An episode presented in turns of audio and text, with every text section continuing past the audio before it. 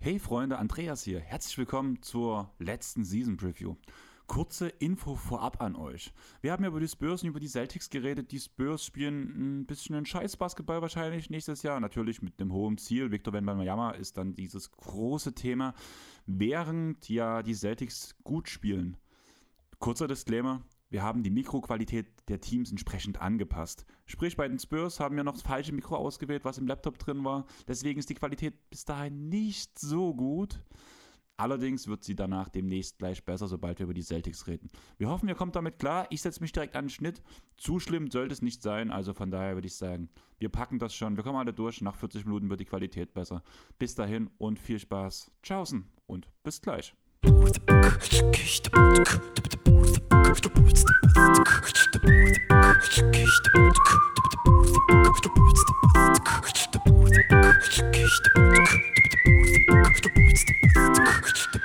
Freunde, herzlich willkommen zurück zum Airball Podcast. Neue Woche, neue Preview, Chris, und zwar die letzte. Wie geht's dir? Bist du am Freitag noch gut nach Hause gekommen? Ja, ging tatsächlich die Bahn vor.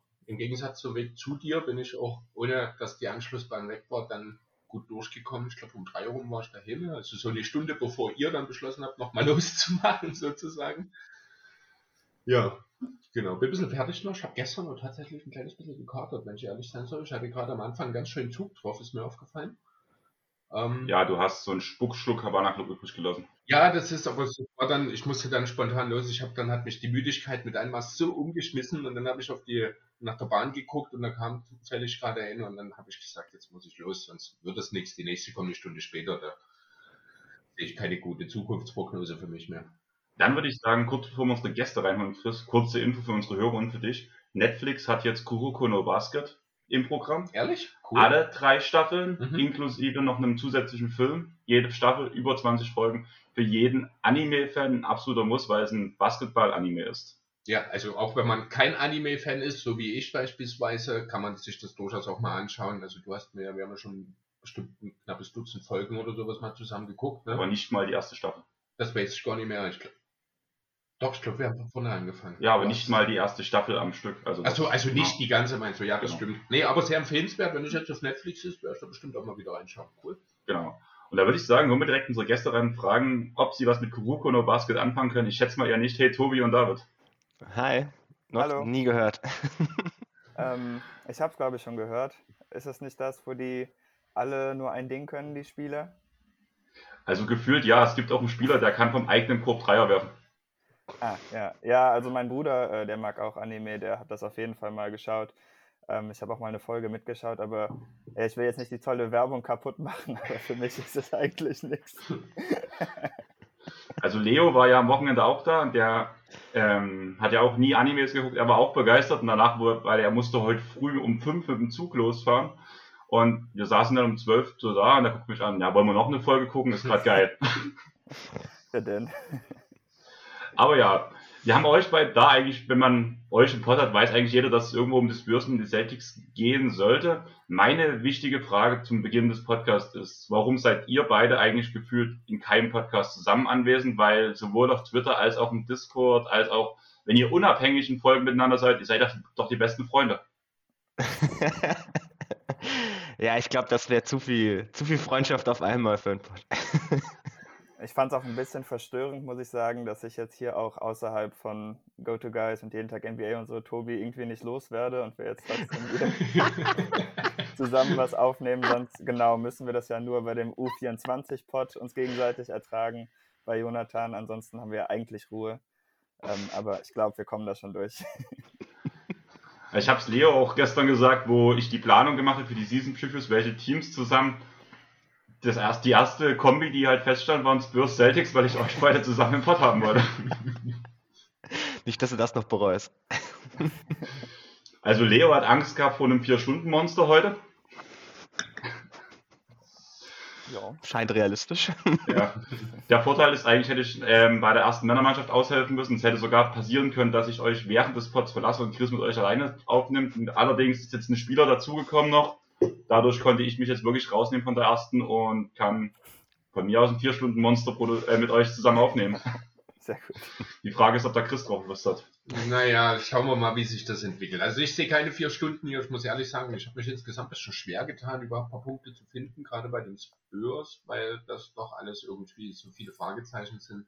Aber schauen wir mal, wie lange wir am Ende denn brauchen. Zumindest haben wir ja schon mal einen relativ pünktlichen Start. Das ist ja schon mal eine gute Basis. Deswegen würde ich sagen, wir fangen auch direkt mit den Spurs an. Letzte Saison hat man mit 34 Siegen, 48 Niederlagen die Saison beendet, ist danach im Play-In gegen die Pelicans ausgeschieden. Tobi, magst du die Saison mal kurz zusammenfassen? Was, wie waren deine Gefühle als Spurs-Fan? War ja lange nicht so weit hinten. Ja, also man hat von Beginn an eben konstant so ein bisschen sein Net-Rating underperformed, hat viele Spiele sehr knapp verloren, auch viele Spiele knapp dumm verloren. Also ich erinnere mich zum Beispiel an das Spiel gegen die Celtics letztes Jahr, wo beide Teams irgendwie absolut nicht gewinnen wollten und sich dreimal den Ball weggeschmissen haben in den letzten Minuten. Äh, solche Spiele hatte man relativ viele. Und dann hat man sich langsam nach der Trade Deadline ein bisschen gefangen, ein bisschen konstanter gespielt, was mich überrascht hat, weil man ja eigentlich Derek White getradet hat, der mit der beste Spieler war. Ähm, und dann hat man halt einfach irgendwie ein bisschen kompetenteren Basketball gespielt als die anderen Teams, die da unten drin steckten. Was aber mehr an den Lakers und Kings lag als an den Spurs, wenn man ehrlich ist. Und dann hat man sich irgendwie ins Playing gerettet, aber es war eigentlich für jeden offensichtlich, dass es dem Team halt an, an Talent fehlt, dass man nicht die Klasse hat, um irgendwie vernünftig mitzuspielen. Also, vier, also am Ende war man auch deutlich unter 500. Das war jetzt alles kein toller Basketball, den man gespielt hat. Man war offensiv ein bisschen besser, als ich es erwartet hätte. Sah über Strecken ganz gut aus, hauptsächlich weil man nie Turnover fabriziert hat, weil man konstant guten Basketball gespielt hat. Ein bisschen einfacheren Offensivbasketball als in den letzten Jahren vorher weniger Setplays, ein bisschen mehr einfach Drive and Kick Offense. Das hat ganz gut funktioniert. Die Defense war ein bisschen schlechter, als ich erwartet habe. Das lag vermutlich hauptsächlich daran, dass man ein bisschen relativ jung war halt, dass es an Spielern gefehlt hat, die so klare Kommunikation haben, die klare Rollen haben und dann der eine oder andere Spieler auch ein bisschen abgebaut hat. Du hast jetzt schon den Punkt gebracht, weil man relativ jung, weil man jetzt auf die aktuelle Saison sieht, man hat jetzt ja den Rebuild komplett ähm, eingeläutet, sage ich mal so. Man hat insgesamt nur zwei Spieler im Kader, die Ü30 sind, in Jang und Doug McDermott. Außerdem hat man Murray ja weggetradet, man hat Gallo dafür bekommen, den man direkt entlassen hat. Man hat einen geschützten und zwei ungeschützte Fürsts bekommen, plus einen Swap aus Atlanta davon. Und ja, man hat mit Kelton Johnson für vier Jahre 74 Millionen verlängert. Der Vertrag ist frontloaded. Am Anfang dachte ich noch ein bisschen teuer, aber gerade dadurch, dass der Vertrag so strukturiert ist, passt er ja eigentlich ganz gut ins Konzept, oder? Ja, auch wenn man sich einfach anguckt, was so Starting Wings verdienen in der NBA und dann so ein bisschen Rising Cap mit berechnet, ist das eigentlich ein sehr, sehr guter Deal für ihn. Hm, gerade weil man jetzt gerade mit dem Cap Space nicht so viel anfangen kann, hat man dieses Jahr auch gesehen. Also man sitzt jetzt gerade immer noch auf knapp über 30 Millionen Cap Space, wenn man es einfach nicht losbekommen ist. Also da nächstes Jahr den, den Cap Space zu opfern, ist nicht sonderlich dramatisch und dann gerade gegen Ende des Vertrags wird das halt ein absoluter Value Deal sein. Aber ich würde sagen, fangen wir mal mit der Starting Five an. Ähm, ich würde ja sagen, dass Vassell, Pörtl und Johnson gesetzt sind ist Sohan der andere Starter und wer soll vor allem das Playmaking übernehmen? Kommt da Primo ins Spiel oder? Also ich gehe sehr davon aus, dass Sohan erstmal auf der Bank landet. Pop war, was Rookies betrifft, schon immer ein bisschen vorsichtiger. Also der führt die gerne langsam ran. Ich kann mir sogar vorstellen, dass Sohan erstmal ein bisschen in der G-League spielt, trotz dieses, dieses Kaders, den man jetzt beisammen hat. Ja, das einfach so dieser Spurs-Way ist, dass man die Prospects ganz langsam an das Team ranführt, schaut, wo man sie entwickeln kann, schaut, in welche Rolle man sie bringen kann und ihnen dann nach und nach irgendwie Minuten gibt. Ist das nicht eher das Spursway noch in der Zeit gewesen, als die Spurs auch noch, ich sag mal, basketballerisch relevant waren? Wäre es nicht jetzt schon sinnvoll, das anders zu regeln? Prinzipiell ja, das Problem ist, Greg Popovich hat sich seitdem nicht verändert. Also Pop ist halt ein Coach, der, der sehr, sehr viel Wert darauf legt, dass man Spielern Fehler abtrainiert. Also das hat eine relativ kurze Leine, Benchspieler auch gerne, so diese Bilder, wie der Spieler anschreit auf der Seitenlinie, kommen nicht von irgendwoher. Das macht er auch mit den jungen Spielern sehr gerne. Das ist, ist seine Form von Coaching, die bei den jungen Spielern wohl auch relativ gut ankommt und oft genug funktioniert hat, muss man ihm ja lassen. Und das ist halt für junge Spieler sehr schwierig, weil junge Spieler machen Fehler. Das ist relativ, relativ simpel zusammengefasst. Ist auch der Grund, warum junge Spieler halt jetzt nicht den meisten wenigen Impact haben.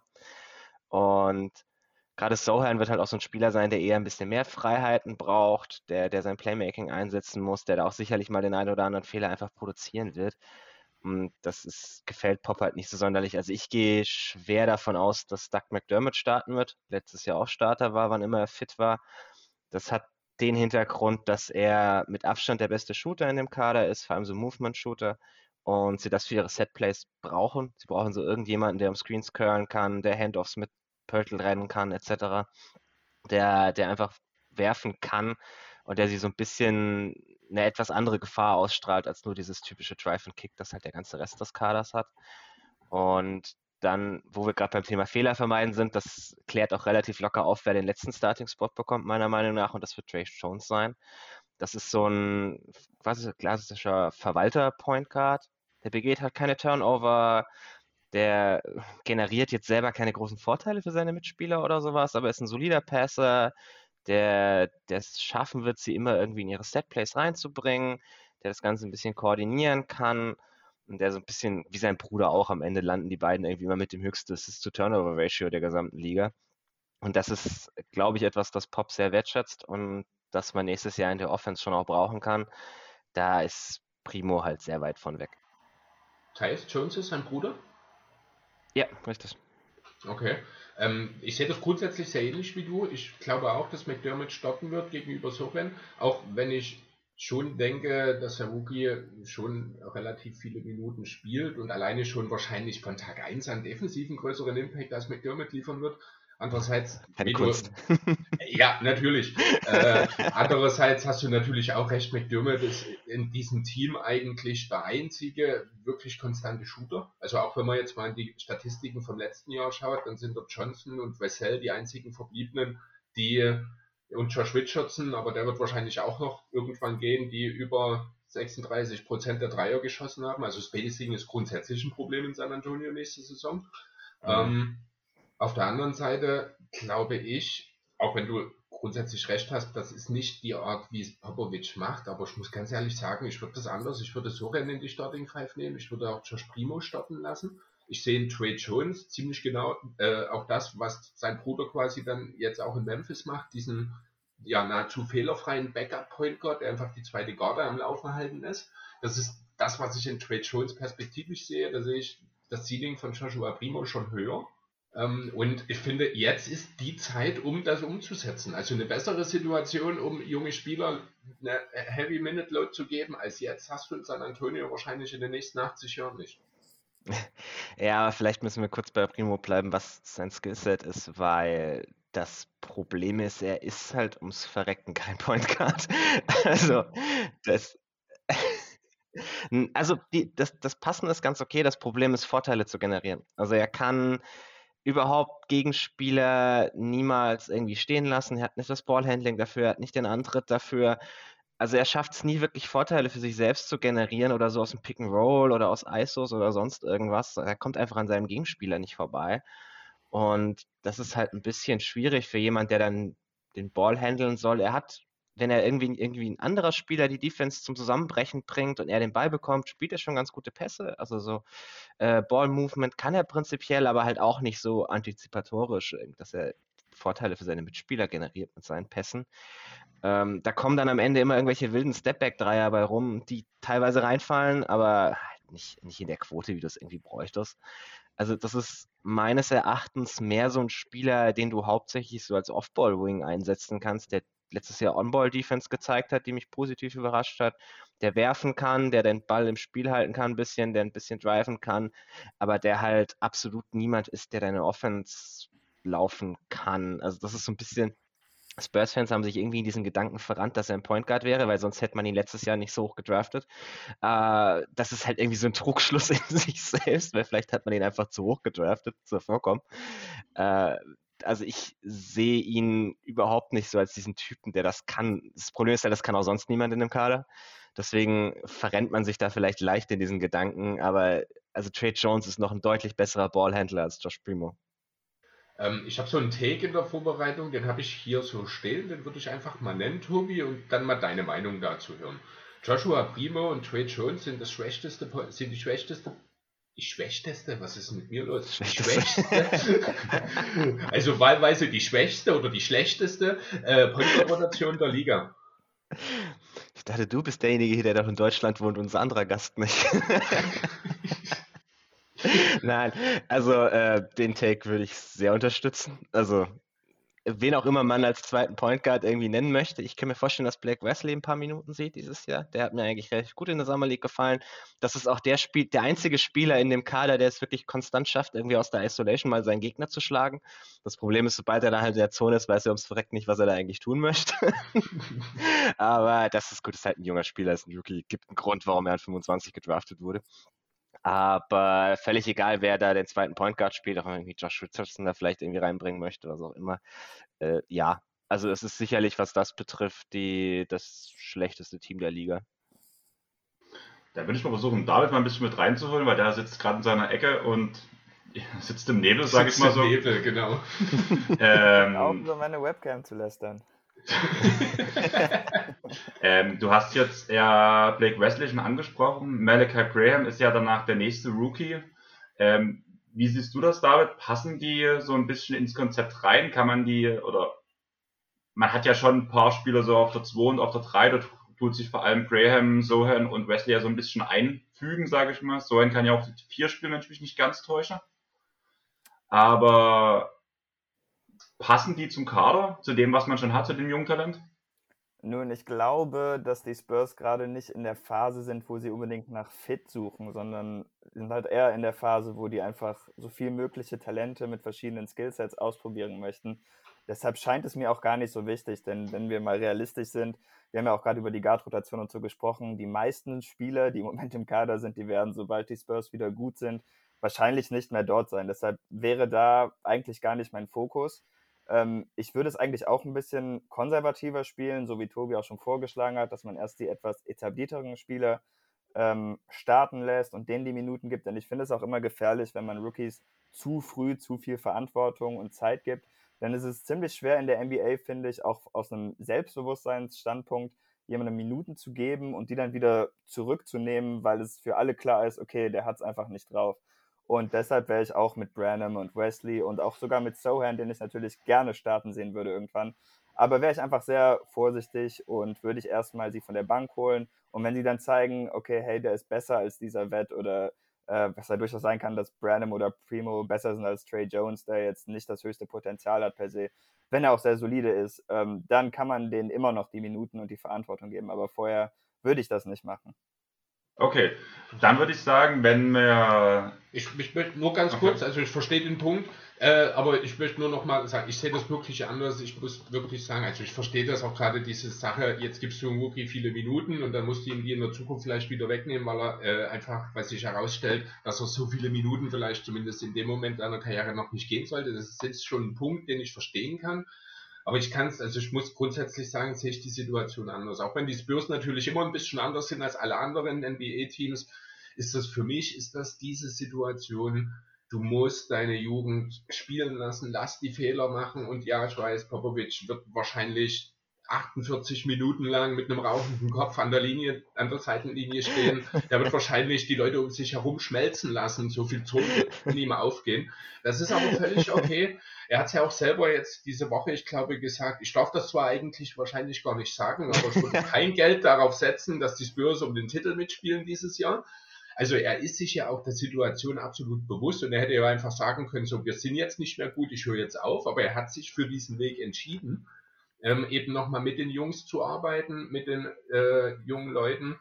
Und ich denke, dass in diesem Zusammenhang, glaube ich, wird es entsprechend auch viele Minuten geben, bis ja, man so ein bisschen evaluieren kann, wer ist denn wirklich jetzt jemand, der perspektivisch für die Spurs dann eine Rolle spielen kann. Insofern ist er ganz vorne dabei, auch ein Wesley, gebe ich recht, äh, ist da jemand, was mich so ein bisschen noch, oder wo ich mich frage, wo es hingehen soll, ist der Name Romeo Langford. Den sehe ich irgendwie langsam aus der Liga fäden, wenn ich ehrlich sein soll. Da kann ja David was dazu sagen. Mache ich gerne gleich. Aber, aber Chris, was ich nicht verstehe, was spricht denn dagegen, diesen Wechsel einfach im Dezember zu machen? Denn mir kann keiner erzählen, dass, was wären das, 300, 400 Minuten, die werden jetzt nicht die Karriere dieser Spieler äh, grundsätzlich ändern, denke ich. Und dann finde ich es wertvoller, wenn sie sich wirklich die Minuten verdienen müssen. Das ist doch eine viel bessere Learning Experience. Also verdienen natürlich, gebe ich dir recht. Ne? Also ich will jetzt nicht, unabhängig davon, wie die sich beispielsweise im Training, Summer League oder wo auch immer präsentieren, will ja. ich dir nicht eine Starting-Garantie geben. Ich mhm. will einfach, was mir wichtig ist, ich würde einfach von der Grundidee her den einfach diesen ja, nennen wir es Benefit of the Doubt einfach mal in dieser Situation und im Zweifel, und sind wir mal ehrlich, wir reden gerade im Falle von Jeremy Soren, wir reden von Doug McDermott. Das ist, ein, das ist ein Spieler, der hat die letzten sieben, acht Jahre damit verbracht, durch die Liga zu tingeln. Mir ist völlig unklar, wie der diesen Vertrag in Indiana kriegen konnte, der, ich glaube, was 36 und 3 oder, nee, ich glaube 8 Millionen oder so, was er im Jahr gerade verdient. Das ist irre. Nein, Quatsch, stimmt gar nicht. Ich habe es hier stehen. 13 Millionen Sieben, pro Jahr. Er kriegt in den nächsten beiden Jahren noch 27 Millionen Dollar, 27,5 sogar. Also wer auch immer ihm diesen Vertrag auch gegeben hat, sollte seine Qualitäten vielleicht nochmal hinterfragen. Aber das ist, sorry, er bringt nur einen Skill mit. Das ist ein absolut elitärer Dreier, ohne Frage. Aber bei Doug McDermott denke ich immer an Steve Novak. Vielleicht ist er ein bisschen besser als Novak, da gebe ich zu, aber dafür hat Novak seinen schönen Beltjubel an den Dermot einfach nicht rankommt. Also man muss sagen, letztes, also so wie der McDermott bisher gespielt hat, ist er den Vertrag eigentlich tatsächlich wert, weil er ist offensiv so unfassbar wertvoll für dieses Team, weil der ganze Rest braucht halt einfach irgendwo ein Ökosystem, aus dem du spielen kannst. Also das ist ja auch immer so ein Ding. Man, klar, man kann da jetzt fünf Rookies nebeneinander aufs Feld schmeißen. Das Problem ist, dann hat keiner von den fünf eine vernünftige Entwicklungsposition irgendwo, weil du hast außenrum vier andere Spieler, die einfach ums Verrecken nicht wissen, was sie da eigentlich tun auf dem Feld. Äh, deswegen so Spieler wie, wie Jakob Pöltl, der, der offensiv als Hub ein bisschen agieren kann, der ein guter Passer ist aus dem High Post. Spieler wie McDermott, mit denen du Sets rennen kannst, dass er halt um Screens kommt, dass er dieses macht, jenes macht. Also die, die haben schon ihren Sinn in diesem Team. Gerade für Sohan, der ein Spieler ist, der auf jeden Fall Spacing um sich herum braucht, der, der gewisse Sachen machen möchte. Also ich würde zum Beispiel gerne Sohan und McDermott zusammen auf dem Feld sehen, möglichst viel. Das so ein bisschen als, als Wing-Kombi in der Second Unit. Weil da kannst du, glaube ich, ganz coole Sets mit den beiden rennen irgendwo. Äh, das, das bringt schon relativ viel, solche Spieler zu haben. Und das andere Ding ist halt, am Ende willst du solche Spieler wahrscheinlich hauptsächlich traden. Also gerade Josh Richardson ist ein schönes Beispiel. Der ist jetzt gerade definitiv ein besserer Spieler als Branham oder Wesley. Und wenn du den beiden Minuten geben möchtest, dann sind für Richardson eigentlich keine mehr übrig. Das heißt, du hast dann ein Fett auf einem ausgelaufenen Vertrag, der keine Minuten sieht, den du aber eigentlich gerne zu einem positiven Value traden möchtest und eigentlich auch könntest, vermutlich. Also ich glaube, den lässt man allein deshalb spielen, damit halt sein Wert nicht total in den Keller rauscht und man ihn zur Trade Deadline irgendwo noch so, das war dasselbe, was man halt letztes Jahr mit Fat Young gemacht hat. Kriegt man irgendwie so einen, so einen soliden First, gibt einen guten Second Up oder so, irgendwie sowas das kannst du mit Richardson wahrscheinlich auch noch machen. Und dafür muss er halt vorher ein bisschen spielen. Und ich glaube schon, dass das Sinn macht, dass du dem Team ein System gibst, in dem sich die jungen Spieler einfinden können, in dem sie eine klare Rolle haben, dass sie von Beginn an halt nicht so völlig lost auf dem Feld stehen. Also gerade für Spieler wie Wesley, der, der halt selbst nicht so genau weiß, was er eigentlich tun möchte. Branham ist ein da wahrscheinlich ein bisschen ein anderer Typus. Der ist halt schon sehr, sehr solider Pick-and-Roll-Ballhändler. Ähm, dem kannst du einfach mal den Ball in die Hand drücken und sagen, mach mal ein bisschen. Äh, aber auch Sohan ist ein Spieler, der, glaube ich, noch viel Entwicklungspotenzial hat, das aber auch braucht. Ich sehe seinen Upside nicht ganz so hoch wie andere, den, den Case darf David gern gleich noch machen. Äh, die Diskussion hatten wir auch schon ein paar Mal.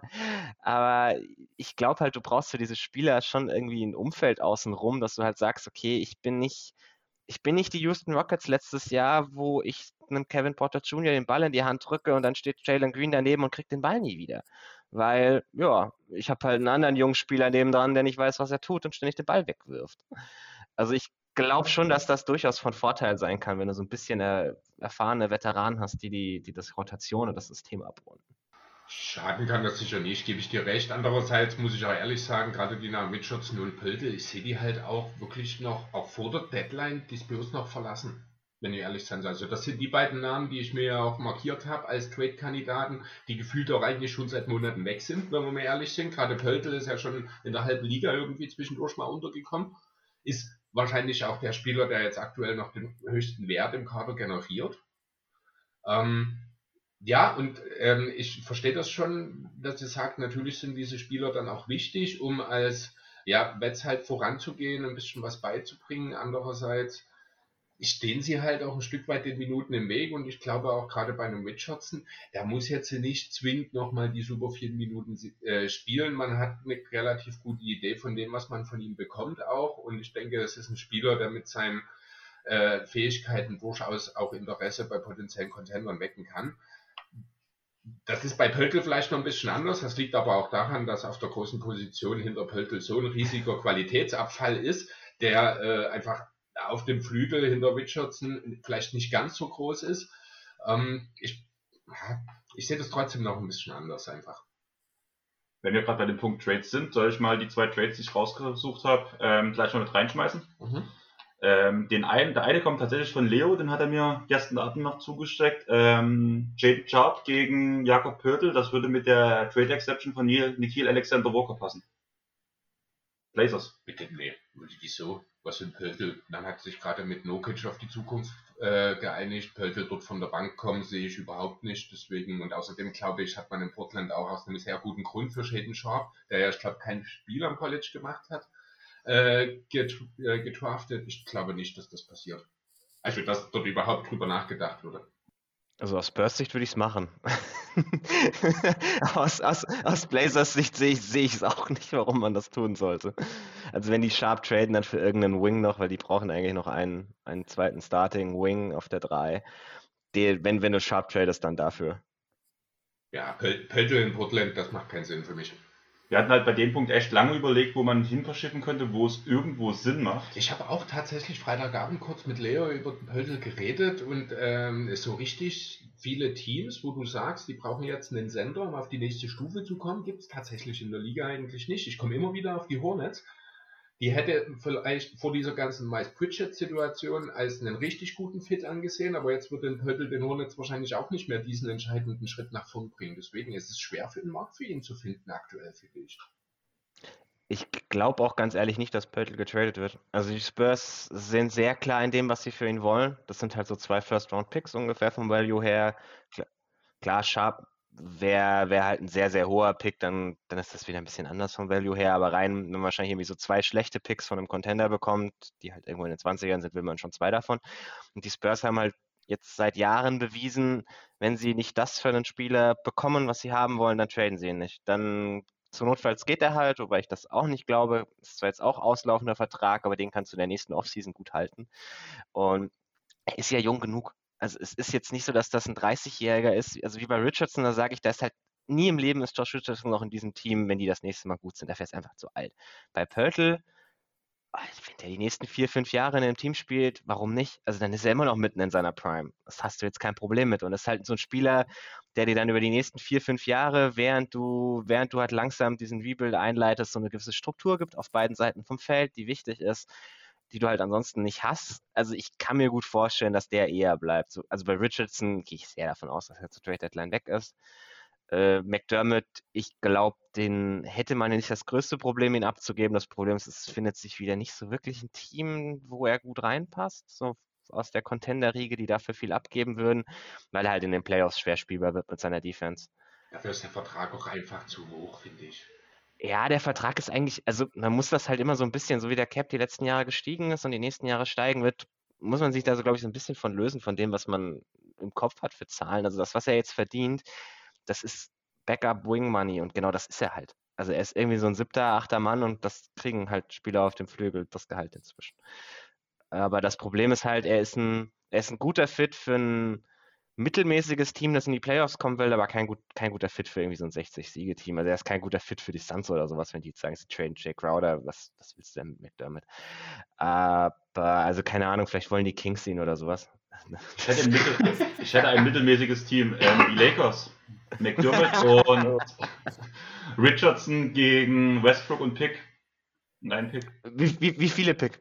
Welche Picks? Ja, also, also es, geht, es, geht, halt um die First Rounder, aber ich glaube halt, dass halt die Sache mit den Pacers ist ja auch, die wollen die zwei Picks haben.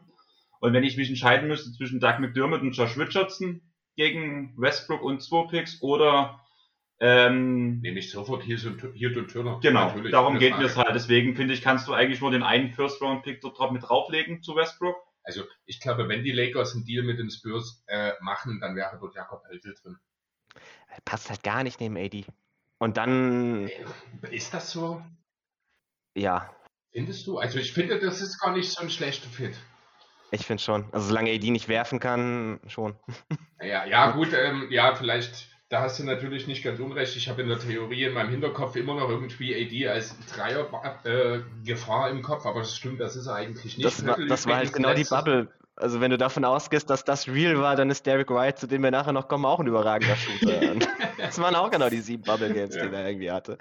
Aber also Nee, aber also ich sehe jetzt auch, also Richardson würde wahrscheinlich den Lakers wirklich ein Stück weit helfen. Äh, McDermott wäre man dann wieder genau an dem Punkt. Ähm, zum einen äh, sehe ich dort auch. Ja, gut, reißen. Es geht halt um Spacing. Es geht okay. um Spacing. bringt er natürlich, aber er, er ist halt ein weiterer ein weiteres One-Trick-Pony, wovon die Lakers seit Anfang der letzten Saison ja ohnehin schon viel zu viele mhm im Kader haben. Also eine Lösung Aber den, den, den, ein, den Eintrick kann er wenigstens gut, das wäre ein Unterschied genau. zu den bisherigen. Das stimmt, das ist ein Unterschied zu den bisherigen, das ist wahr. Und die Sache wäre, man bekommt halt Westbrook los. Ja, aber ich glaube, da finden die Lakers bessere Lösung als das. Ich muss ja ganz ehrlich sagen, ich würde diesen Indiana-Deal an Lakers Stelle sofort annehmen. Wenn ich jetzt gewinnen will und Turner und Hield dafür kriegen kann, dann mache ich das. Verstehe ich ehrlich gesagt nicht. Da gebe ich auch den zweiten Pick ab, wenn ich wirklich, wirklich jetzt gewinnen will. Aber ich glaube, das ist eher die Thematik, die man in LA sieht. Ich glaube, die warten halt ab, wie AD und LeBron aussehen. Wenn die beiden halt nicht beide Top-10-Spieler sind, dann gewinnst du auch mit Hield und Turner nix. Also wenn man halt davon ausgeht. ja, ähm, da habe ich mehr Hoffnung für Lonnie Walker. Aber ich glaube, da sind wir gerade beim falschen Team in der Preview. Wie viele Picks müssten für dich mitkommen, dass man Westbrook annimmt? Sagen wir es mal so. Müssten beide kommen oder würde bei diesem Paket dir einmal reichen? Also einer und der Swap müssten es schon sein. Ähm, beides unprotected, dann fände ich es, glaube ich, okay. Weil man einfach wirklich mit Richardson und McDermott nicht so viel anfängt. Westbrook, ist man ehrlich, den kauft man dann sowieso innerhalb von fünf Minuten raus. Der wird niemals einen Fuß in San Antonio auf machen, also das soll mir recht Aber sein. wäre auf Anhieb der, der beste Point Guard im Team. Nein, bin ich so sicher.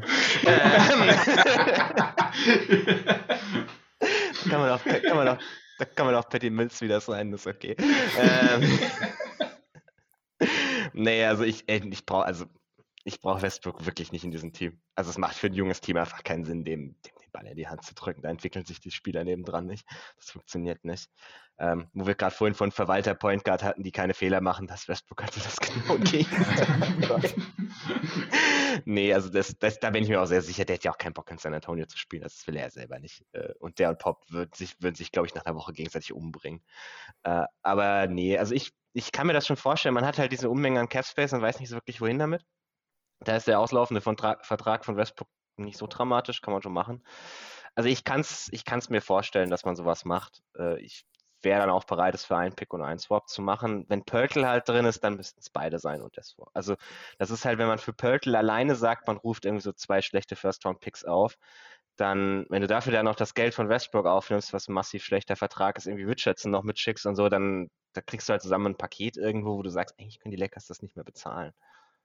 Ja, da gebe ich dir recht. Das wird dann sehr schnell sehr schwierig, dann das mit zwei Picks irgendwie dann noch zu rechtfertigen. Das ist wohl wahr. Gerade wenn wirklich Pöltl und Richardson beide drin wären, äh, sind die Lakers eigentlich raus aus dem Deal. Sehe ich auch so.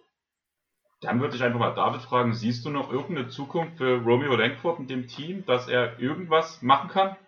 Oder siehst also, du es wie Chris? Basketballerisch, wohlgemerkt. Ah, ja, sieht leider gerade ziemlich schwierig aus. Er hatte ja auch letzte Saison, als er zu den Spurs gekommen ist, jetzt nicht mehr so viel gespielt. Ich meine, dass er sich auch wieder verletzt hatte, ja. was natürlich bei ihm leider immer ein Problem ist, aber der Wurf hat sich halt leider auch überhaupt nicht verbessert. In Boston hat man ja sogar schon versucht, ähm, der neue Head Coach oder Interim Head Coach Joe Missoula tatsächlich ihm irgendwie so Tischtennis-Dinger äh, an die Hand zu binden, damit er irgendwie normal wirft. Ähm, dann hatte ich noch Hoffnung, gut, jetzt kommt er endlich nach San Antonio, da ist Chip England, da braucht man so einen Blödsinn nicht und dann geht der auch wieder da weg. äh, deshalb, ja, keine Ahnung, finde ich gerade schwierig. Sie haben halt auch, er ist halt, also er könnte, glaube ich, die drei spielen, dafür ist er groß genug. Aber er ist halt eher ein bisschen schon so ein Shooting Guard vom Körper her, der nicht werfen kann, was sowieso ein schwieriger Fit ist. Dann haben die Spurs da auch noch einige andere Spieler auf den Positionen, die Stand heute einfach mehr Upside haben und deshalb äh, müsste man da, glaube ich, schon erstmal ein paar Trades einfädeln, dass er überhaupt eine Chance kriegt und dann muss man nochmal schauen. Aber ich muss leider äh, Chris da recht geben, dass es mit der NBA-Karriere im Moment ziemlich problematisch aussieht, ja. Das Problem ist auch, die Spurs haben gerade einen Spieler zu viel im Roster unter Vertrag, also irgendwen müssen sie noch waven. Und wenn man den Roster so durchgeht, ist Langford da so ein bisschen der Kandidat, der am lautesten hier schreit. Ja, genau. Ich, ich hätte noch so zwei, drei Namen, Tobi, wo ich einfach mal noch so mal ein bisschen hören will, was du denkst, was man von den Leuten erwarten kann, beziehungsweise äh, welche Rolle sie einnehmen können. Das wäre zum einen die große Frage nach Zach Collins, der ja irgendwann mal in Portland als eigentlich doch ein recht talentiertes Prospekt in die Liga gekommen ist, aber von seinem Körper lange im Stich gelassen wurde. Glaubst du, er kann, äh, ist es jetzt das zweite oder dritte Jahr gar schon in San Antonio, ich glaube? Das ne? zweite. Das zweite. Glaubst du, er kann nochmal ja, mehr werden als der nicht ganz so ideale Backup von Kelton Johnson? Äh, der Backup von Pörtl. Oder genau, da ist er vielleicht sogar eher ein Fünfer. Also ich habe mir jetzt ja, ja. tatsächlich in meinem Webshot auf der 4 stehen, weil man ja nee, mit nee. Äh, Gogi Jeng und Isaiah Roby, wobei bei Roby kann man auch drüber diskutieren, welche Position der, wenn er denn spielt, spielen sollte. Da würde ich aber wirklich eher sagen, eher Collins auf der 5 und Roby auf der 4. Ja, macht wahrscheinlich sogar Sinn. Auch Alice Johnson, der da, den ich dort auch noch mit drin habe, ist wahrscheinlich auch eher jemand, der auf der 5 agieren sollte. Ähm, die Frage ist, wird Zach Collins überhaupt, gut, wenn Pöltl geht, ist er wahrscheinlich sogar der Starter dann? Hm. Also er war letztes Jahr zum Ende der Saison, war er der klare Backup von Pörtl, nachdem er wieder fit war. Es, also er war auch ganz klar ein Fünfer. Also er kam von der Verletzung wieder relativ unbeweglich. Also sie haben ihn sogar so als Drop-Big eingesetzt in der Defense. Also wirklich ähm, so das, was du mit deinen ganz immobilen Bigs machst. Und das war noch das, worin er am besten aussah. Da sah er auch tatsächlich gar nicht schlecht drin aus. Also Drop hat er relativ gut gespielt. Sobald er irgendwas am Perimeter machen musste, war nicht mehr so sonderlich. Offensiv war das durchwachsen. Also er hat teilweise ganz gute Ansätze gezeigt, auch ein bisschen Wurf, bisschen Ballhandling, alles so ein bisschen, aber er hat halt wahnsinnig viele schlechte Entscheidungen getroffen, wenig den Ball bewegt. Also hast du halt gemerkt, okay, der hat vorher anderthalb Jahre lang kein Basketball gespielt, das, das zieht schon ein bisschen. Kam dann mitten in der Saison in ein Team, wo er halt keine Ahnung hatte, was die für Setplays laufen und sowas. Also das hast du schon extrem gesehen. Ich habe die Hoffnung, er hat jetzt tatsächlich die ganze Vorbereitung fit gemacht, komplett den ganzen Sommer fit geblieben, keine Verletzungen, gar nichts. Ich habe die Hoffnung, dass er dann wieder ein bisschen mobiler aussieht. Das ist ja oft so, wenn du anderthalb Jahre verletzt warst, dann brauchst du auch wieder so ein Jahr, bis du wieder drin bist. Das hat er dann bald. Also ich kann mir gut vorstellen, dass er wieder ein bisschen beweglicher wird, dann defensiv eher wieder daran anknüpft, was er in Portland war, wo er halt ein bisschen beweglicher war, wo er ein bisschen switchen kann, ein bisschen hatchen kann, aber ich sehe ihn schon deutlich eher als Big. Und dann, also was er offensiv ist, das war ja in Portland schon eine Riesenfrage. Das war ja da nie, nie wirklich klar, welche Rolle er da hat. Also er hat da noch nie irgendwas gefunden. Ich bin mal gespannt, ob er das dann in San Antonio findet. Ich würde ihn jetzt gerade als den, den ganz klaren Backup von Pörtl einplanen und für Backup Big ist er eigentlich auch solide wenn man Purtle da mal tradet, dann, dann wird es spannend. Aber dann fällt das Team halt sowieso komplett auseinander. Dann ist es auch egal, wer da noch auf Pick spielt. Ja, theoretisch hat er ja sogar auch so in Ansätzen die Möglichkeit, auch mal auf einen Dreier zu treffen. Also er hat ja schon, wenn denn Konstanz irgendwann mal einspringt, durchaus, finde ich, zumindest eine Rollenspieler-Zukunft in der Liga sollte durchaus für ihn drin sein, wenn der Körper mitmacht. Äh, wo ich ein bisschen mehr sogar noch sehe, ist die Zukunft von Devin Wessel. Der hat jetzt eine sehr solide Saison hinter sich, würde ich sagen. Ist, ich glaube, im Laufe der Saison dann auch zum Starter geworden, wenn mich nicht alles täuscht. Mhm. Ne, er hat ja auch am Anfang, ich glaube, noch von der Bank gekommen, so ein typischer 3D-Prospect damals gewesen. Ähm, in der Grundidee von dem Stand, wie sie in die Liga gekommen sind, hatte ich so ein bisschen den Vergleich zu Desmond Bain eigentlich im Sinn. Also jetzt mal von der Zeit, wo sie in die Liga gekommen sind, abgesehen, aber vom Spielertypen her, ich glaube, Bain hat da relativ schnell ihn in der Entwicklung dann natürlich überholt. Aber was klappte denn, wo, was kann denn aus Devin Russell im Idealfall werden? Ich tue mich da unheimlich schwer, den irgendwie, ja, sein Ceiling zu bestimmen. Also sein absolutes Ceiling ist so, so Chris Middleton. Wie, wie viel wert das dann okay. ist, dann können David und ich wieder drüber diskutieren. ich bitte darum. also besser als Jalen Brown, sagen wir es so.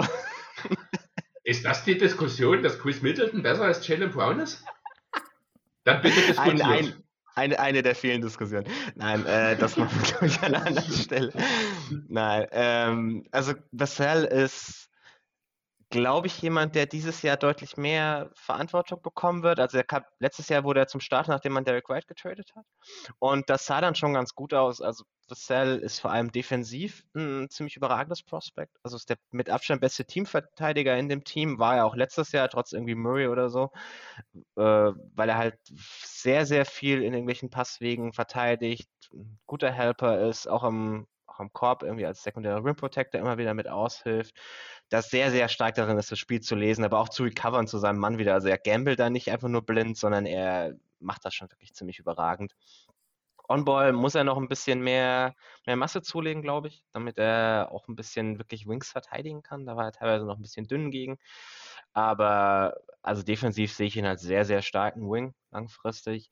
Offensiv ist das Skillset so ein bisschen schwierig, weil also er ist zum einen ein sehr guter Shooter. Letztes Jahr am Anfang war die Quote ein bisschen mau, da hat man angefangen, sich Sorgen zu machen, aber zum Ende hat sich das auch wieder stabilisiert. Also ich gehe davon aus, dass er langfristig bei gutem Volumen wie so ein 40% Shooter sein kann, äh, weil die, die Bewegung ist unfassbar clean, er hat einen wahnsinnig hohen Release Point. Und also du contestest diesen Wurf nicht mehr, wenn er ihn mal loslässt. Und dann, nachdem er, also er hat am Anfang der Saison auch so eine kleine Verletzung, ich glaube, das hast du schon so ein bisschen gemerkt. Nachdem er sich davon komplett wieder recovered hatte, sah, sahen die Quoten halt ganz, ganz anders aus. Ich glaube, das macht dann am Ende auch viel aus. Gerade wenn du, ich weiß gar nicht mehr, was er, was er genau hatte, was war irgendwas am Fuß oder so. Wenn du halt nicht die perfekte Standfestigkeit für deinen Wurf hast, ist, glaube ich, immer ein bisschen schwierig mit der Quote.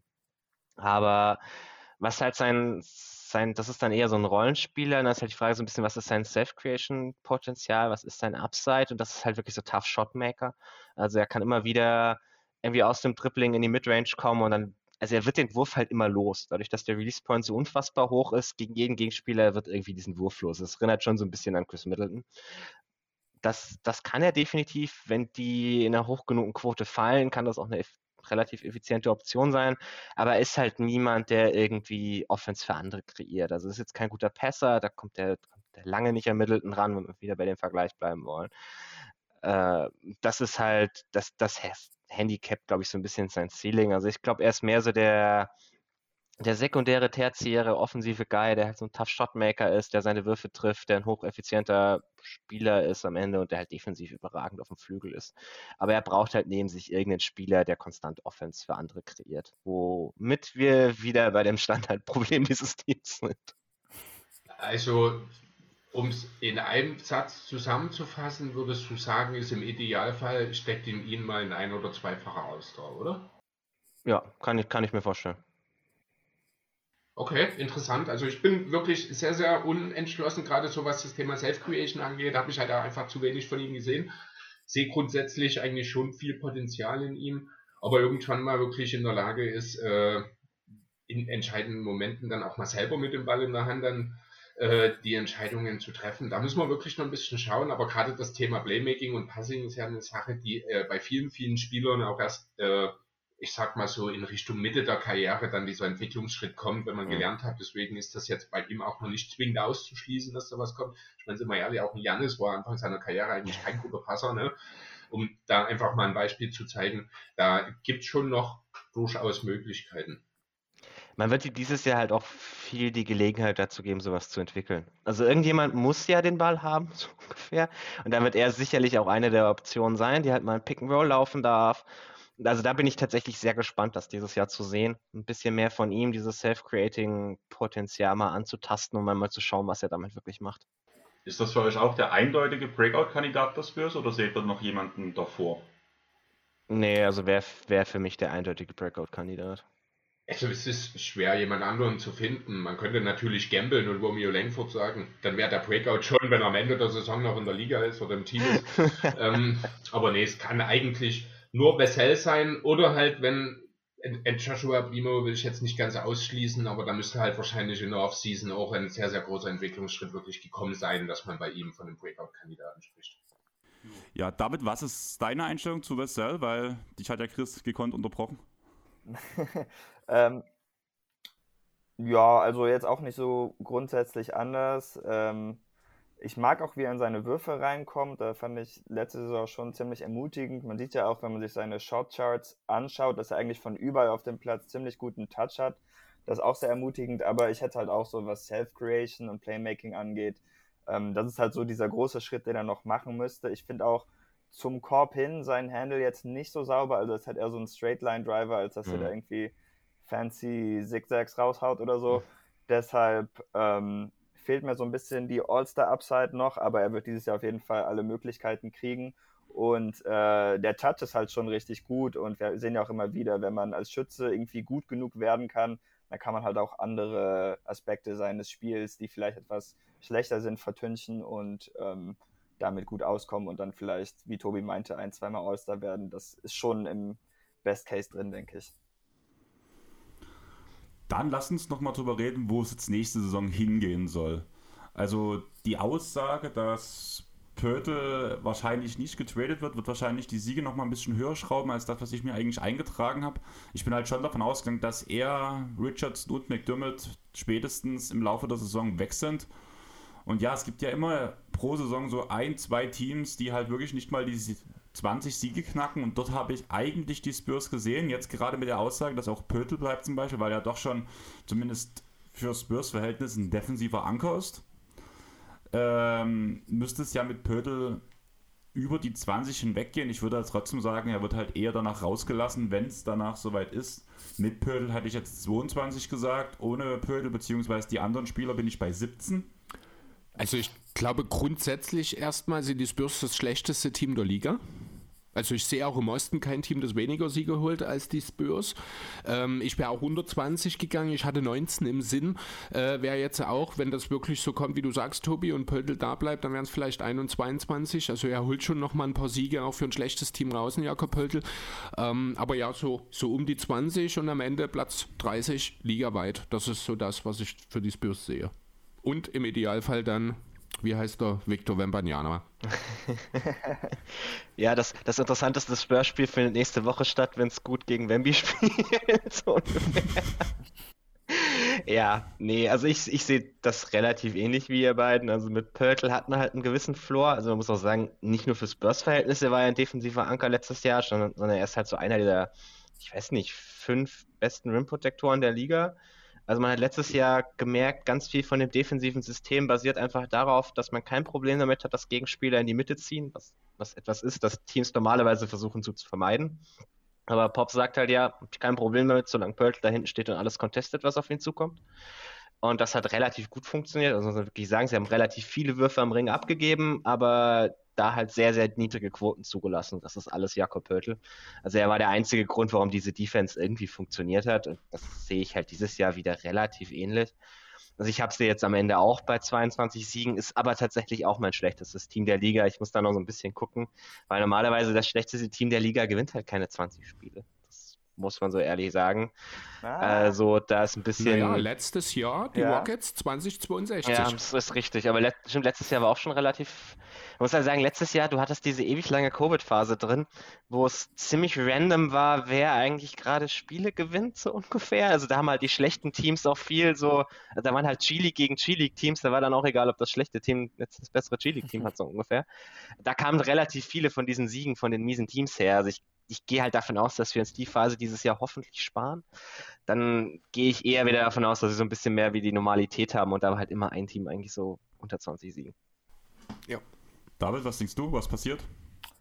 Ich glaube eigentlich schon, dass sie die 20 Siege knacken, weil ich mir nicht vorstellen kann, dass sie eine Flop 5 Defense haben mit Popovic und mit Pöltl noch drin. Ich glaube auch, dass Calvin Johnson und Devin Bissell ganz gute Defensivsaisons spielen werden und damit ist das, glaube ich, einfach ein bisschen zu niedrig für mich. Ähm, ich glaube auch einfach, dass die Zeiten, wo NBA-Teams wirklich nur so 15 Spiele gewinnen, recht vorbei sind. Dafür ist im Moment, glaube ich, zu viel tief in der Liga, aber dieses Jahr wird auf jeden Fall nochmal ein spannender Testcase, da es ja jetzt auch wieder ähm, in der Spitze mehr fitte Teams gibt. Also vielleicht flippe sich das wieder, aber ich würde jetzt auch so bei 23 Siegen oder so landen, glaube ich. Ich bin mir nicht sicher, dass sie das schlechteste Team der Liga sind eigentlich, weil ich könnte mir schon vorstellen, dass die Rockets zum Beispiel unfähiger sind als die Spurs. Na, ein Team, was ich mir noch aufgeschrieben habe, was interessant wäre, wären halt die Jazz, vor allem wenn man halt Stimmt, ähm. Conley Mhm. und Clarkson noch los wird die nächste Zeit. Bogdano, Bogdanovic ist jetzt ja schon noch zu den Pistons gegangen. Wenn man jetzt relativ zeitnah vor allem Clarkson aus diesem Kader rausbekommt, denke ich schon, dass man ein paar Spiele noch mehr, äh, oder dass die Jazz mehr Spiele abgeben als die Spurs. Das ist noch ein guter Punkt, ja, da gebe ich dir recht. An die habe ich jetzt noch gar nicht gedacht. Ähm, aber es ist wirklich so, die Teams, die die letzten ein, zwei Jahre schon schlecht waren, die sehe ich alle jetzt über dem Niveau, was die Spurs aktuell haben. Das sind wirklich dann nur noch Teams, die jetzt mit einreißen. Das sind nur die Jazz. Die sind aktuell noch zu gut, solange eben Clarkson, äh, auch ein Conley, so alt er jetzt nun auch ist, oder eben auch ein Woody G vielleicht, äh, noch dort spielen. Gut, über Gay kann man diskutieren, aber ich bin mir sicher, auch dort wird. Also, dort Gay war schon in San Antonio, scheiße. Äh, Ja, und auch trotzdem bin ich mir sicher, wird es im Laufe der Saison einen Contender geben, der noch für Gay traden wird. Ja, da sehe ich, eher- da sehe ich eher ein Buyout kommen. Dann irgendwie als Minimum-Guy irgendwo. Aber also das Problem bei den Jazz ist halt, sie haben jetzt mit Sexton und Markan zwei Spieler zurückbekommen, die beide fähige Offensivspieler sind, die der, der eine Offense einen gewissen Floor verleihen und die ich halt, glaube ich, nicht, die sie nicht traden werden. Während bei den Spurs ist halt so, also die Spieler, die irgendwas taugen, notfalls kannst du sie nach der Trade Deadline, selbst wenn du sie nicht getradet hast, dann haben sie halt irgendeine Verletzung. Also wir haben das ja letztes Jahr bei den Thunder wieder gesehen. Irgendwas hat Shay dann plötzlich immer dasselbe, kannst du halt mit Pörtl auch machen. Dann sagst du halt nach der Trade Deadline, ja, jetzt hat er sich irgendwie, keine Ahnung, Fuß gezerrt für die nächsten zwei Monate oder so ein Scheiß. Äh, und dann ist das Team halt wirklich direkt komplett grottig. Also da haben die Spurs, glaube ich, mehr Möglichkeiten, einfach die Spieler spielen zu lassen, die man jetzt gedraftet hat. Zu sagen, hey, guck mal, wir haben viele tolle junge Spieler. Gut, die verlieren halt jedes Spiel, aber ist okay. Das, äh, bei den Rockets ist das halt zum Beispiel schwieriger. Also die können halt irgendwie Jalen Green oder so, werden die nicht plötzlich aussetzen lassen. Und das ist halt, halt bei denen sind das halt die Spieler, die am ehesten noch die Offense treiben. Dann würde ich sagen, wenn ihr nichts mehr zu den Spurs habt, habt würden wir zu den Celtics wechseln. Wie Mhm. sieht das bei euch aus? Wollt ihr noch was sagen? Äh, nö, nicht unbedingt. Passt, glaube ich. Okay, dann würde ich sagen, gehen wir zu den Celtics rüber, zu David, seinem Lieblingsteam. Letztes Jahr hat man auf Platz 2 mit einer 51-32 Bilanz abgeschlossen. 31. Ja, 31, das Rest. ähm, eigentlich wäre es Platz 3 gewesen, hätten die Bucks nicht bewusst im letzten Spiel getankt, um den Netz auszuweichen. Im Endeffekt mussten dann die Celtics halt bei den Nets ran oder gegen die Nets ran und hat sie 4-0 geschlagen. Ich hatte es damals in der Netzpreview schon gesagt, so eindeutig wie das 4-0 hier aussieht, war es eindeutig nicht. Danach die Bucks hat man mit 4-3 geschlagen, die Heat mit 4-3 geschlagen und am Ende verliert man 2-4 gegen die Warriors.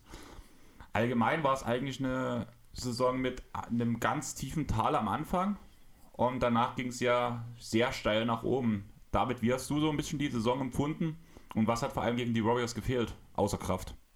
Äh, ja, also Anfang der Saison war natürlich ziemlich hart. Ich hatte ja auch noch bei euch die Celtics Preview mit aufgenommen und ich glaube, da war die Saison auch schon ein, zwei Wochen drin und da waren sie nur 2-6 oder so. Äh, kann das sein? Aber ich glaube, vieles, was wir gesagt haben, hat sich tatsächlich bewährt, außer dass ich da noch gehofft hätte, dass vielleicht Romeo Langford oder Aaron Neesmith der fehlende Shooter-Connector sein könnte, äh, der das Team dann auf ein neues Niveau anhebt. Ähm, das konnte keiner der beiden sein, auch ein Grund, weshalb die Saison so schlecht lief. Mit Schröder war es natürlich nicht so toll. Ähm, aber der Trade für Derek White hat dann so ein bisschen das Team äh, unlocked und diesen Aspekt dazugebracht, einfach weil er so schnell spielt. Und das hat man auch in den Playoffs immer wieder gemerkt. Also er wurde am Ende Derek White ein bisschen äh, zu schlecht geredet, fand ich. Dabei hat man seinen Stempel eigentlich schon gemerkt, auch gerade in der Miami-Serie, so wie er die Shooter von Miami verteidigt hatte, das war unglaublich. Das konnte kein anderer Celtic so gut wie er ihn die Wurfhand einfach wegnehmen. Ähm, ja, ansonsten der Rest der Saison, das Ende war natürlich sehr enttäuschend. Das Team war auch ein bisschen durch, was auch damit zu tun hatte, dass man ab Januar eigentlich eine neuen Mann-Rotation oder so gespielt hatte, weil man ja nur bei 18 und 21 oder so war aufgrund des schlechten Starts und dann konnte man sich natürlich keine Niederlagen mehr erlauben. Aber im Großen und Ganzen bin ich sehr zufrieden. Mit Malcolm Brockton hat man sich dann in der Offseason auch jemanden geholt, der vielleicht nicht unbedingt perfekt passt, weil er auch eher so ein bisschen methodischerer Spieler ist, wie Dennis Schröder auch, was vom Fit nicht so toll war. Aber was er halt viel besser kann und was das Team halt auch braucht, ist, dass er ein sehr guter Driver ist, der gut Drive Kicks spielen kann, was ja auch das ist, wo die Celtics Offense im Moment drauf zielt. Und ich denke, damit hat man noch einen kompetenten Ballhändler dazu.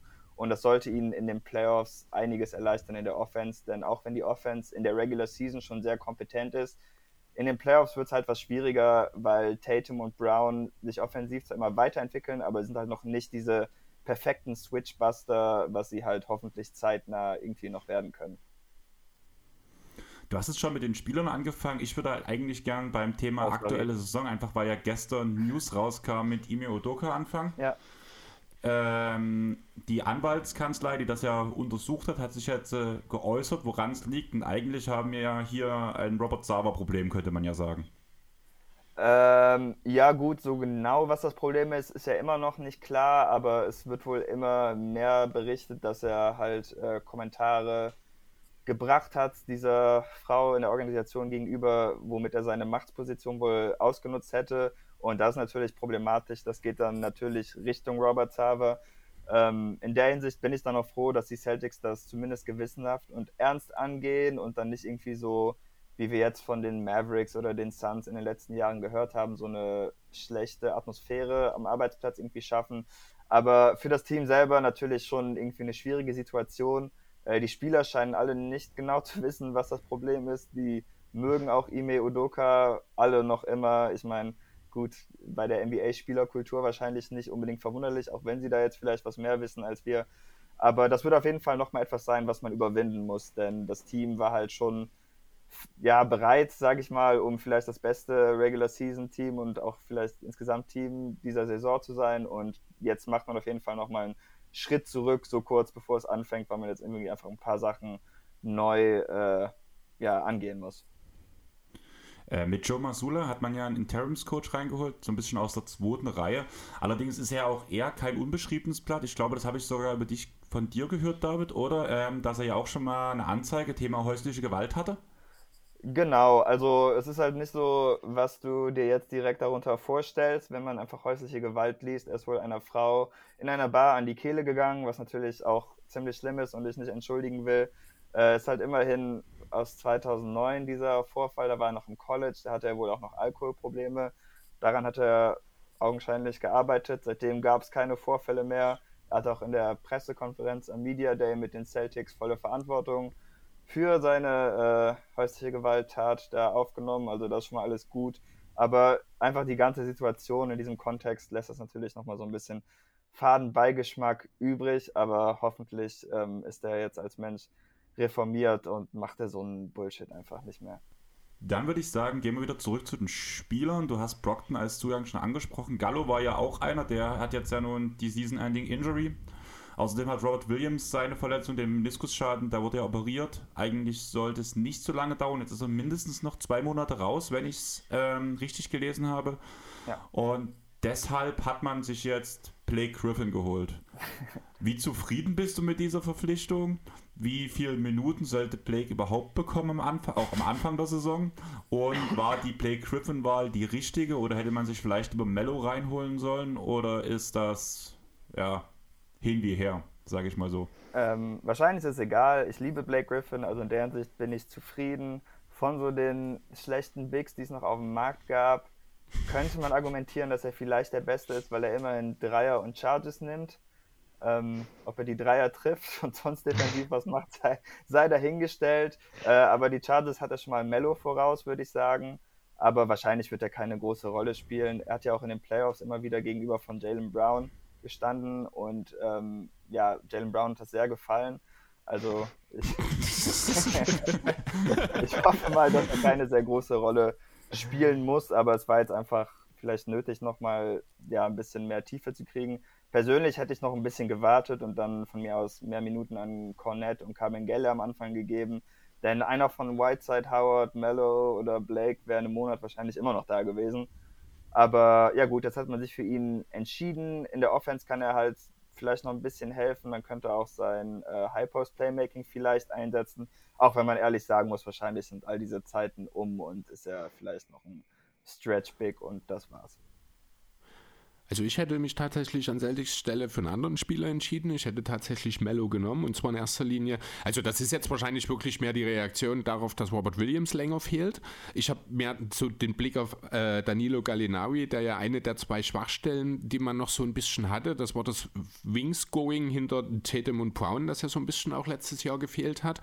Das hätte ja ein Gallo angehen sollen. Da finde ich, hätte ein Carmelo Anthony einfach besser funktioniert, der jetzt auch äh, gezeigt hat, dass er äh, bei den Lakers dass er natürlich defensiv, ja, ist egal, ich glaube, über welchen Namen wir jetzt noch reden, ist das Niveau überall nicht ganz so prickelnd. Ähm, dafür hätte er aber offensiv zumindest in kleiner Rolle effiziente Punkte aufs Brett bringen können. Das sehe ich bei einem Blake Griffin nicht. Das sehe ich ja gut, über den Dwight Howard müssen wir da, ich glaube, nicht reden oder äh, Hassan Whiteside in dem Kontext. Deswegen hätte mir grundsätzlich Mello mehr gefallen. Was ich mir jetzt so als Frage stelle, wie beginnst du jetzt die Saison, wenn der Timelot fehlt? Wahrscheinlich nimmst du direkt den eigentlichen Sixth Man, Malcolm Brockton, mit in die Starting Five, oder? Es gibt mehrere Optionen, wie du meinst. Einmal Brockton, auch weil er sagt zwar immer wieder, äh, ja, im Notfall spiele ich auch eine äh, Reserverolle. Aber keine Ahnung, jemand, der das so oft sagt, dem glaube ich nicht ganz. Dass, der, der will das eigentlich ja, nicht, genau, der redet genau. sich das selbst ein. Äh, andererseits will man mit ihm natürlich auch vorsichtig sein, denn er ist immer wieder lediert. Und wenn man ihn ja. von der äh, Bank holen könnte, das hatte Jonathan auch schon in unserem Podcast gesagt, ähm, ja, dann ist er einfach vielleicht der beste Sixth Man der Liga. Ich glaube, äh, es gibt keine Sixth-Man-Kandidaten im Moment, die halt schon mal in der näheren All-Star-Auswahl waren, wo er zumindest jetzt mal ein paar Jahre so ein bisschen geliebäugelt hat, als er in Indiana war, wenn das dann noch nicht geworden ist. Ähm, ansonsten könnte man noch über Grant Williams nachdenken, der ja auch ziemlich gute Playoffs hatte. Äh, ja, gut, in der letzten Serie war dann der Kran zu, aber davor zumindest. Aber was jetzt wohl im ersten Tag des Trainingcamps passiert ist, äh, da war Luke Cornett der Starter auf der 5. Ähm, äh, qualitativ natürlich wahrscheinlich die schlechteste Auswahl. Aber was wahrscheinlich dafür spricht, ist, äh, viel würde er wahrscheinlich eh nicht spielen. Also das wäre dann wahrscheinlich so eine 10 bis 15 Minuten Rolle, wo der dann halt einfach so pro forma startet. Und wenn er mit den Startern spielt, dann könnte man seine Schwächen wahrscheinlich noch am besten kaschieren. Al Horford hat auch sehr viel Erfahrung damit natürlich, mit anderen Centern zu spielen. Äh, klappt mal mehr, mal weniger gut, aber in Boston hat es eigentlich immer gut geklappt, egal ob es jetzt Robert Williams oder Aaron Baines war. Ähm, über die Situation in Philly wollen wir vielleicht lieber nicht reden. Aber ja, also es wäre auf jeden Fall, scheint auf jeden Fall eine Option zu sein, dass Luke Cornett dann der Starter ist. Aber das sollte, wenn das so ist, natürlich auf gar keinen Fall länger dauern, als bis Robert Williams zurück ist. Aber White seht ihr gar nicht als Starter-Option zumindest mit. Also ja, wir haben vorhin schon über die Quoten geredet. Achso, du meinst Derek White jetzt? Ja. Nee, Derek White sehe ich ganz klar hier von den ganzen Guards, die die äh, Celtics haben, als denjenigen, der wahrscheinlich immer von der Bank kommt. Na, mein Gedanke ist halt klar, man hat halt mit der Starting Five auch nicht den elitären Playmaker, weshalb noch zusätzliches Playmaking durch Brockton halt schon mal praktisch wäre. Aber du nimmst halt klar, man tut ja ein bisschen staggern, aber du nimmst ja trotzdem von den Bank-Lineups eigentlich danach dadurch das komplette Playmaking weg wenn du Brockton da rausnimmst. Ja gut, aber grundsätzlich sind die Celtics so tief, selbst wenn die mit Bank-Lineups spielen, muss man auch mal, also sollte es eigentlich Rotation geben, wo äh, mindestens einer oder zwei aus den Namen Tatum, Brown, Brockton, Smart, Hoford immer mit auf der, Leit, äh, auf der Platte stehen könnten oder sollten. Da hast du immer zumindest zwei grundsätzlich passable Passer mit auf dem Feld, die da ein bisschen im Teamkonstrukt was machen können. Äh, generell war ja diese, das Thema Playmaking in den entscheidenden Phasen ohnehin das Problem der Celtics, was auch so ein bisschen dann am Ende gegen die Warriors zu sehen war, abgesehen oder neben der ja, verloren gegangenen Kraft, sage ich mal. Ähm, ja, und dann ist es mir egal, ganz ehrlich, wenn ich da vielleicht hier und da mal ein bisschen Playmaking von der Bank opfern muss, wenn ich aber dafür äh, dann in den entscheidenden Situationen dann wirklich zwei oder drei gute Playmaker, also Brockton ist ganz klar in meinen Augen der beste Playmaker, den die Celtics jetzt haben. Ich glaube, da gibt es auch nicht. nicht. Echt? Nee, also er hat, dadurch, dass er so ein guter Driver ist, kann er bestimmte Situationen generieren, die andere nicht so drauf haben. Aber rein als Passer finde ich Marcus Smart bedeutend besser als Malcolm Brockton. Der kann viel mehr verschiedene Pässe rausspielen, würde ich sagen. Ähm, und Tatum ist für mich jetzt auch nicht mehr so weit hinter Brockton anzusiedeln. Aber ähm, dieser Drive, den Brockton hat, die, dadurch, ja, weiß ich nicht, hat er halt noch andere Passwege. Aber jetzt so rein vom technischen Level her bin ich da jetzt nicht so überzeugt, wenn ich ehrlich bin. Okay. Du hast jetzt Tatum schon angesprochen. Ähm, gerade bei dem Punkt halt Playmaking hat er sich stark verbessert. Allgemein die zweite Saisonhälfte von Tatum war überragend. Bis auf die paar kleinen Aussätze in den Playoffs, wo man halt dafür argumentieren konnte, dass Brown der bessere Spieler war von beiden. Nein, konnte man nicht. nee, es tut mir leid. Also da, ich, das verstehe ich auch nicht. Einfach wenn man mal schaut, wie die beiden verteidigt werden. Brown hat ungefähr das gleiche aufgelegt wie Tatum, das ist richtig. Vielleicht sogar ein bisschen besser letztendlich, weil die Warriors-Serie von Tatum schon ziemlich schwach war. Aber Brown macht halt fast alles gegen die Weak Side, weil direkt drei Leute auf Tatum starren. Und sobald der Ball bei Tatum raus ist, hat Brown halt ein viel breiteres Feld, als Tatum je zu Gesicht bekommt. Und das ist halt auch der Grund, weshalb es für ihn leichter ist. Ich glaube, weshalb es manchmal so aussieht, ist einfach, weil Brown entschlossener spielt. Er macht halt alles schon ein bisschen schneller. Und ähm, dann erweckt das vielleicht manchmal den Eindruck, dass die Vorteile ja vergleichbar sind. Aber das Ding ist, meistens hat Tatum halt schon den Vorteil kreiert. Und daraus arbeitet Brown. Und das ist so ein bisschen der Unterschied. Bin ich absolut bei David. Ich habe die Diskussion auch nie verstanden, ehrlich gesagt. Auf was ich halt auf jeden Fall gerade raus war, es war jetzt kein Case für Brown, sondern das typische Case, was ich jedes Mal, wenn wir die Celtics bringen, wenn ich mit Chris rede, ähm, ist Tatum ein Top 5 MVP-Kandidat in der nächsten Saison? Äh, Weil ich kann mir schon vorstellen, dass die Schritte kommen. Aber du glaubst das auch seit zwei Jahren schon, das muss man dazu sagen. Ja. ja, aber letztes Jahr hätte er auch einen guten Case gehabt, Top 5 zu sein. Da fand ich es zum Beispiel nicht nachvollziehbar, dass Luca im Voting über ihm gelandet ist, wenn ich ehrlich bin. Auch wenn ich nicht sagen will, dass Tatum der bessere Spieler ist, das ist nicht so. Aber in der Regular Season fand ich das merkwürdig. Äh, deshalb würde ich sagen, ja doch, denke ich schon. Gerade da Jokic, der wird einfach keinen mehr gewinnen. Äh, LeBron oder Kawhi, die werden wahrscheinlich auch nicht mehr um den MVP mitzocken. Bei Steph sehe ich da auch nicht mehr so, weshalb er das tun würde. Deshalb so, wenn langsam die Alten abfallen, die haben ja dann auch nicht mehr so den Drang, unbedingt noch einen MVP zu holen äh, sollte er wahrscheinlich mit Janis und Luka Doncic einer der drei und Joel Embiid natürlich auch einer der vier heißesten Kandidaten oder sowas sein. Ja, dann habe zumindest habe ich ein bisschen Unterstützung. Chris, du hast mit dem Kopf geschüttelt, wo ich es gesagt habe. Naja, es ist. Ich, ich halte dieses Team insgesamt für zu gut. Also Boston muss eine so gute Regular Season spielen oder Tatum persönlich absolut abreißen, dass er dort eine wirkliche Chance hat, weil ich, ich tue mich sehr, sehr schwer damit, ich in diesem Team, also natürlich ist Tatum der beste Spieler in dem Team, das steht völlig außer Frage, aber ich glaube, seine Teamkollegen sind zu gut insgesamt und eben auch auf den Positionen 6, 7 und 8 noch äh, in der Tiefe, wenn alle fit sind, dass ich glaube, dass das Teamkonstrukt so ein bisschen ein Case gegen Tatum bildet. Ich bin selbst nicht der allergrößte Tatum-Fan, das ist auch bekannt, er ist gut und gerne ein Top 10 Kandidat, da gehe ich gerne mit. Ob es wirklich für die Top 5 reicht, Glaube ich nicht, wenn ich ehrlich sein soll. Man, man muss halt dazu sagen, so der beste Spieler vom besten Team war in den letzten Jahren immer ein Top 5 Case. Also Devin Booker war letztes Jahr in den Top 5 der MVP-Wahl und da ist Tatum der klar ja, bessere Spieler. Also wenn ja. die Celtics irgendwo Richtung 55 plus Siege gehen und das beste Team der Regular Season sind, dann wird er da schon irgendwo mit dabei sein.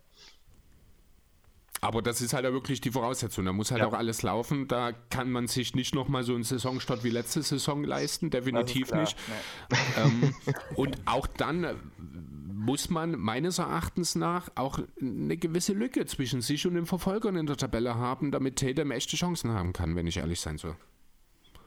Also da reicht mir nicht einfach, da reichen mir 55 Siege und Platz 1 nicht. Dann müssen das wahrscheinlich eher ein paar mehr sein und dann müssen auch drei, vier Siege Vorsprung vor den Verfolgern sein, damit Tatum halt äh, ernsthaft ins MVP-Rennen eingreifen kann. Also spielt er auf dem Niveau des, der letzten Saison und verbessert er sich kein bisschen, dann würde ich dir recht geben, aber wenn er zum Beispiel so spielt, wie er ab Januar getan hat, dann ist er qualitativ eigentlich auch nicht so viel weit unter Janis, Jokic, Embiid oder so. Ähm, dass ich sagen würde, da muss er jetzt irgendwie eine große Lücke aufbauen. Er hat ja schon irgendwie 30 Punkte pro Spiel, 5 Assists oder so ab Januar rausgehaut. Das war ja schon ziemlich ordentlich von ihm und dabei war er noch extrem effizient. Ja, wie gesagt, also es ist, es ist möglich, es ist im Play. Ich, vielleicht bin ich da auch einfach persönlich ein bisschen zu sehr gegen die Celtics. ähm, Das bin ich auch aus Überzeugung. Von Das daher, ich ihr werdet, mich, ihr werdet mir Jason Tatum nicht in die Top 5 reden können. Das schafft ihr nicht. Das, das, das, Ja, das, das, Dann lieber Blake Griffin. das, das, dasselbe macht David mit Joel Embiid. Er hat ihn vorhin schon nicht aus, aus Versehen vergessen. Insofern. Ja, ja. Es ist mir fand- schon auch aufgefallen, dass Ich der Name ich sehr spät schon kam. den Anstand, ihn noch nachzuschieben. Also hätte ich auch nicht in jedem Podcast gemacht. Ich bin immer noch für meine Idee, dass ich gerne einen Pod hätte mit Sven und dir Nein. und Chris. Nein, da fühle ich mich nicht wohl in der Konstellation. Das ist mir zu viel Grün.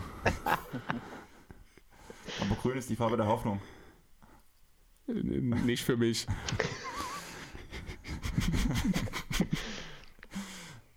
Ja, aber was fehlt dem Kader noch? Also man muss ja schon sagen, dass vor allem auf den Flügeln nach den etablierten Leuten so ein bisschen die Tiefe fehlt. Siehst du Quent Williams als etabliert in dem Zusammenhang oder fällt er dort noch nicht mit rein in deinen Augen?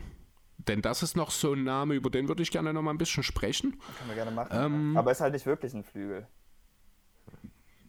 Kleiner Big halt. Also so ja, ein bisschen also halt. das ist genau. Also er hat ja durchaus auch so phasenweise die drei gespielt.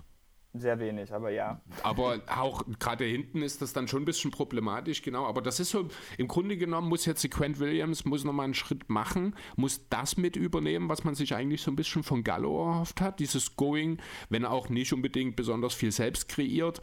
Ähm, ja, von der Bank, vom Flügel, das ist das. Er hat es ja teilweise gezeigt, er ist ein exzellenter Shooter. Ich finde auch defensiv ist er besser, als ich ihn lange ge auf- ja, wahrgenommen habe, um das mal so zu sagen. Und ich kann mir durchaus vorstellen, dass also auf den großen Positionen ist er jetzt ganz klar der erste Mann, der von der Bank kommt und entsprechend auch liefern muss. Und wenn er das kann, dann sieht das für die Celtics schon mal noch mal ein bisschen besser aus. Also er kann der große Nutznießer dessen sein, dass sich Gallinari das Kreuzband gerissen hat.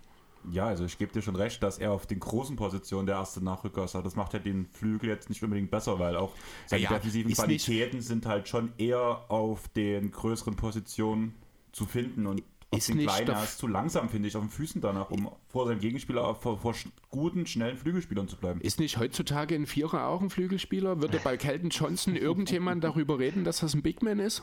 Ganz andere Spielweise. Ga- Nee, ga- aber ganz, ganz andere Sta Startposition, Natürlich. von wo aus er agiert, von welchen Positionen auf dem Feld, auch was er defensiv, also Kelden ist gegen kleinere Spieler besser als gegen größere. Äh, also er was, mit dem Ball in der Hand was machen. Also schon, schon nochmal was anderes, würde ich sagen. Ja, natürlich. Das war nur der erste, der mir einfiel.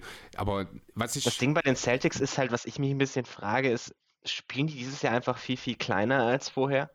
Also wenn man so drüber redet, wer, ist, wer, wer spielt auf der 3, dann sind das für mich einfach 48 Minuten Tatum und Brown, halt Ja. gestaggert. Und Sehe ich dann halt, du hast, du hast, du hast so viele Guards. Wir haben jetzt noch kein einziges Mal den, den Namen Peyton Pritchard gesagt, was mich wundert, wenn David im Pod das ehrlich gesagt, aber dass ich das hier machen muss.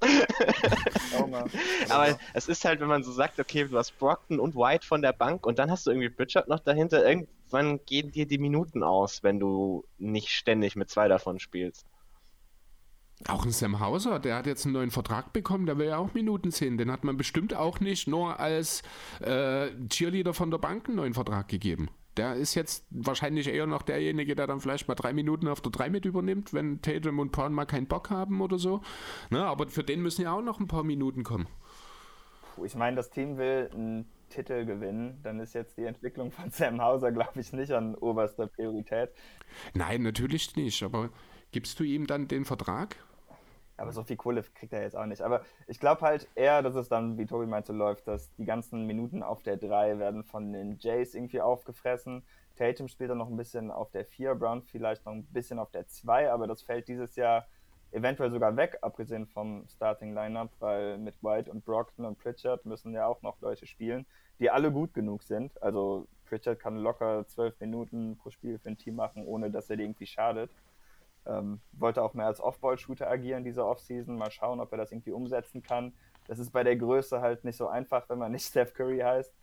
Aber das wäre auf jeden Fall auch noch ganz hilfreich. Aber ja, ich mache mir da jetzt eigentlich auch nicht so Sorgen. Das größte Problem ist wirklich, dass es auf der Big-Position nicht ganz klar ist, wie fit kommt Robert Williams durch die Saison und kann Al Horford den Celtics dieses Jahr nochmal das geben, was er ihnen letztes Jahr gegeben hat. Denn ähm, er hat ihnen ja schon in jeder Serie, würde ich sagen, mindestens ein Spiel gewonnen, gewonnen, weil er im letzten Viertel so heiß gelaufen ist, dass die gegnerische Defense gar nichts mehr mit ihm anfangen konnte. Äh, kurze Frage zum Hofort-Vertrag. Diese Klausel, die er für die Garantierung im letzten Jahr hat, war das Finals oder war das Titel? Ähm, ich glaube, es war nur Finals, aber die Celtics hatten schon während der Conference Finals bekannt gegeben, dass egal was passiert, der gesamte Vertrag von Horford garantiert werden wird. Also es Okay. war, es war so gestaggert. Also es gab einen Teil für Finals und einen Teil, Teil für tatsächlich für den Titel. Aber war so, dann am Ende okay. eh alles egal. Weil das war ja, Okay. das war eine, ging ja am Ende sowieso um Beträge, wo du sagst, die garantiert man jetzt eh vollends, weil wenn du ihn waves, hast du 20 Millionen auf den Büchern. Das macht keinen Genau. Ähm, wie würdest du Crowder bei den Celtics sehen, David? Hättest du da Bock drauf oder eher nicht? Also er könnte helfen, aber er wird nicht starten. Das heißt, das ist schon mal ein Problem. Und das nächste Problem ist, es gibt eigentlich keine Mechanismen, um ihn überhaupt nach Boston zu kriegen, außer die Celtics wollen Grant Williams traden. Und ich bin mir nicht sicher, ob Crowder nächste Saison noch besser ist als Grant Williams, ähm, weil die Karrieren bewegen sich ja in verschiedene Richtungen. Von daher würde ich dann, ja, es gibt einfach keine, außer, ah gut, vielleicht wenn man jetzt irgendwie was Kluges, Three-Team-mäßiges macht, aber es gibt keinen einfachen Weg, um ihn nach Boston zu kriegen.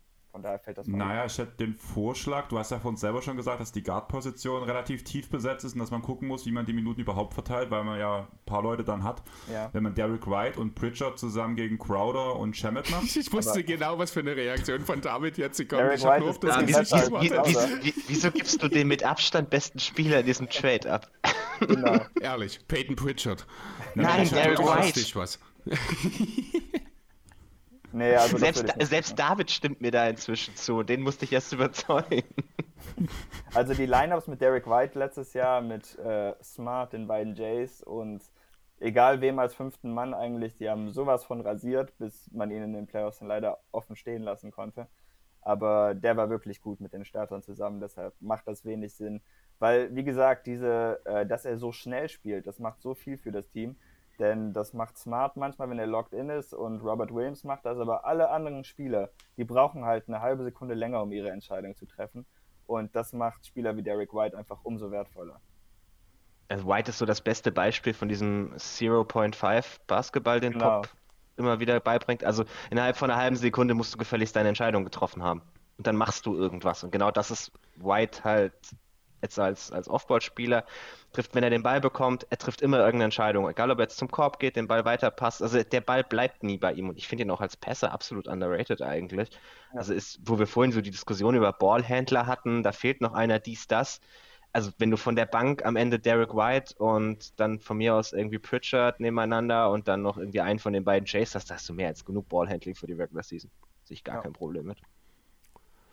Zumal du mit diesem Trade, glaube ich, auch dich deiner größten Stärke beraubst. Wenn du zwei deiner guten Guards abgibst, dann für einen Spieler wie Jake Crowder, der wahrscheinlich zu Saisonbeginn, wenn Williams noch fehlt, wahrscheinlich sogar ein Kandidat als Starter wäre. Aber spätestens, wenn Williams zurückkommt, nicht mehr und das dann durchaus problematisch werden kann, da ja Crowder offenbar Phoenix nur deswegen verlassen will, weil man ihm gesagt hat, dass er nicht mehr startet. Ja, also das darf man ja auch nicht vergessen. Ich glaube nicht, dass Crowder sich mit so einer Situation dann unbedingt zufrieden geben will.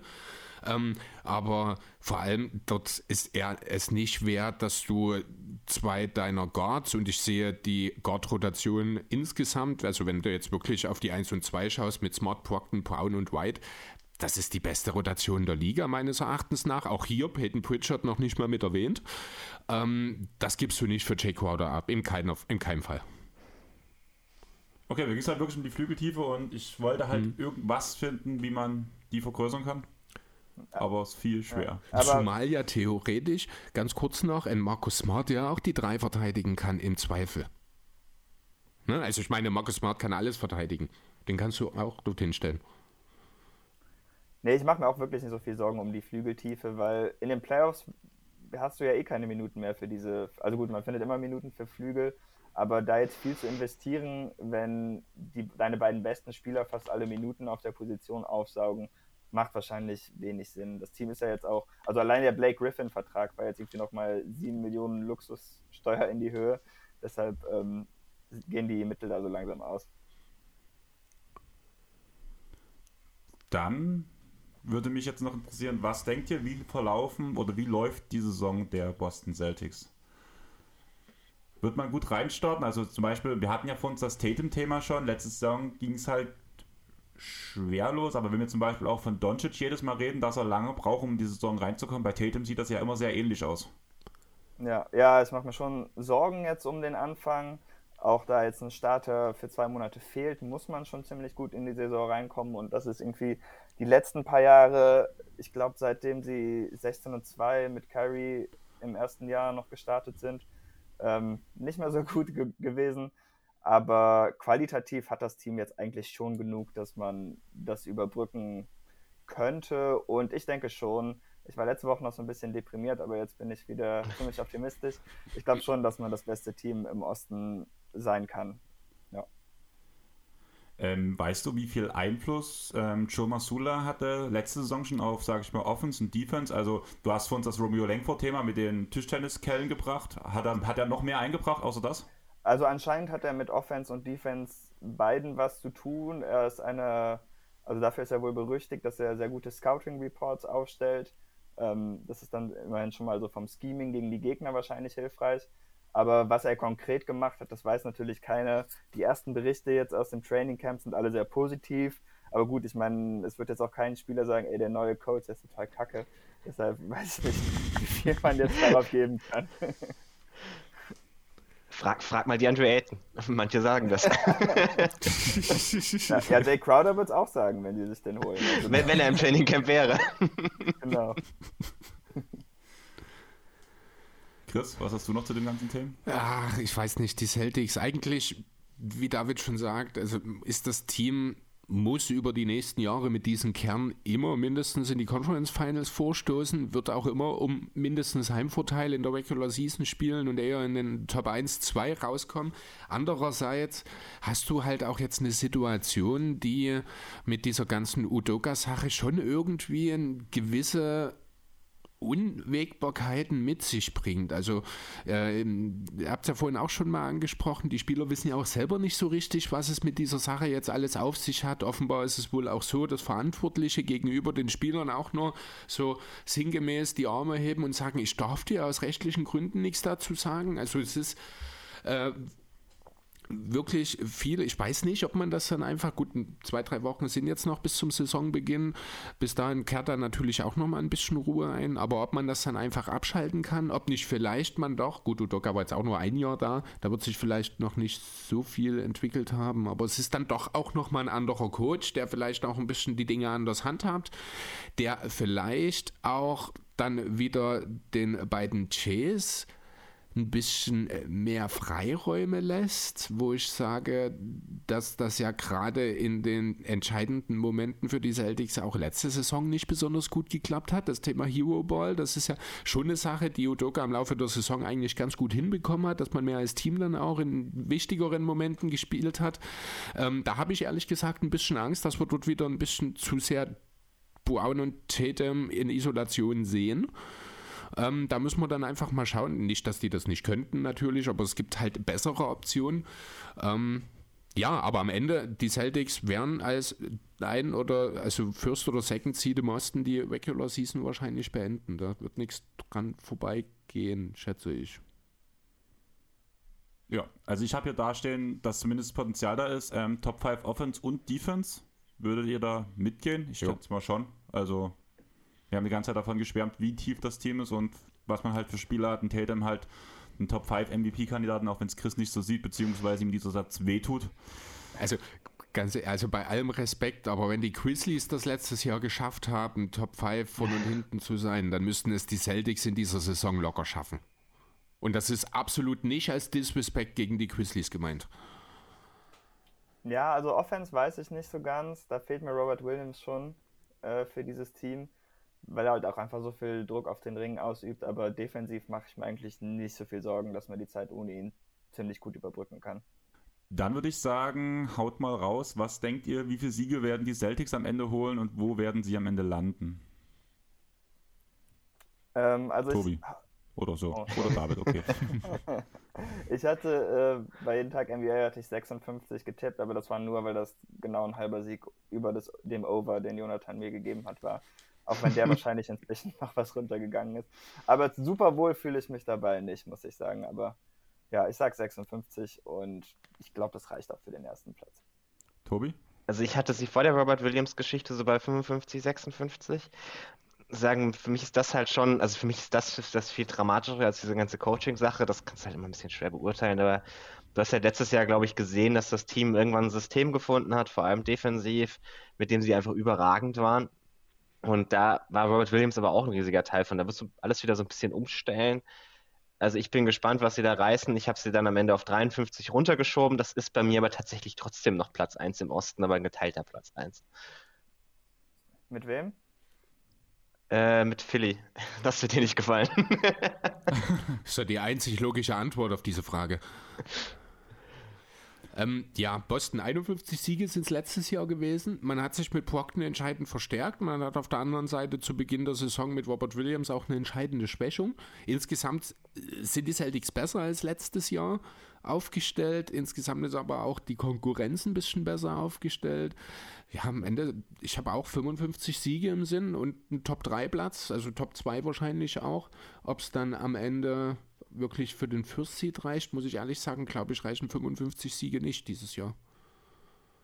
Ja, das Ding ist ja, wie du ja schon gesagt hast, also dass die gesamte Liga halt stärker geworden ist. Es wären ja automatisch ist, niedriger Sieger. Also ich habe auch 55 Siege, Platz 2 dastehen, einfach weil ich mir halt auch gesagt habe, man hat letzte Saison gefühlt die halbe Saison verschlafen, um danach alles ja. aufzuholen. Deswegen sehe ich halt schon einen klaren Schritt ja. nach vorn im Vergleich zu den 51 Siegen. Deswegen gehe ich auf die 55 hoch und deswegen macht mir das auch diese ähm, Verletzung von Robert Williams nicht so viel Unbehagen, einfach aus dem Grund, weil er wurde halt operiert aufgrund einer Verletzung. Das war irgendwo ein Standardeingriff. Klar, es dauert jetzt länger, aber ich glaube schon, dass er, da er ein ähnliches System wie letztes Jahr zurückkommt, dass er danach auch, sobald er zurückkommt, wieder funktionieren wird. Jo, sehe ich ähnlich. Hoffentlich sieht er dann besser aus, als er es in den Playoffs tat, denn da ist er ja schon ordentlich rumgehumpelt. Ja, da hat man ihn halt auch einfach aufgrund der Situation deutlich zu früh wieder zurückgeholt. Das kann man sich jetzt eben sparen, weil ja, man halt auch, wenn er jetzt zu Saisonbeginn noch nicht da ist, noch trotzdem zur Rückkehr, zum Zeitpunkt seiner Rückkehr mehr als eine halbe Saison hat, um sich einzuspielen. Also ich glaube, man wird hier auch absolut kein Risiko eingehen, ihn eher noch zwei, drei Wochen länger draußen lassen. Und äh, ich glaube, das wird sich aber auch absolut lohnen, diese Entscheidung so zu treffen. Dann würde ich sagen, wir liegen echt gut in der Zeit. Ich bin positiv überrascht. Ich habe auch zwischendurch also, schon mal geschaut und mich gewundert, Mensch. Ja.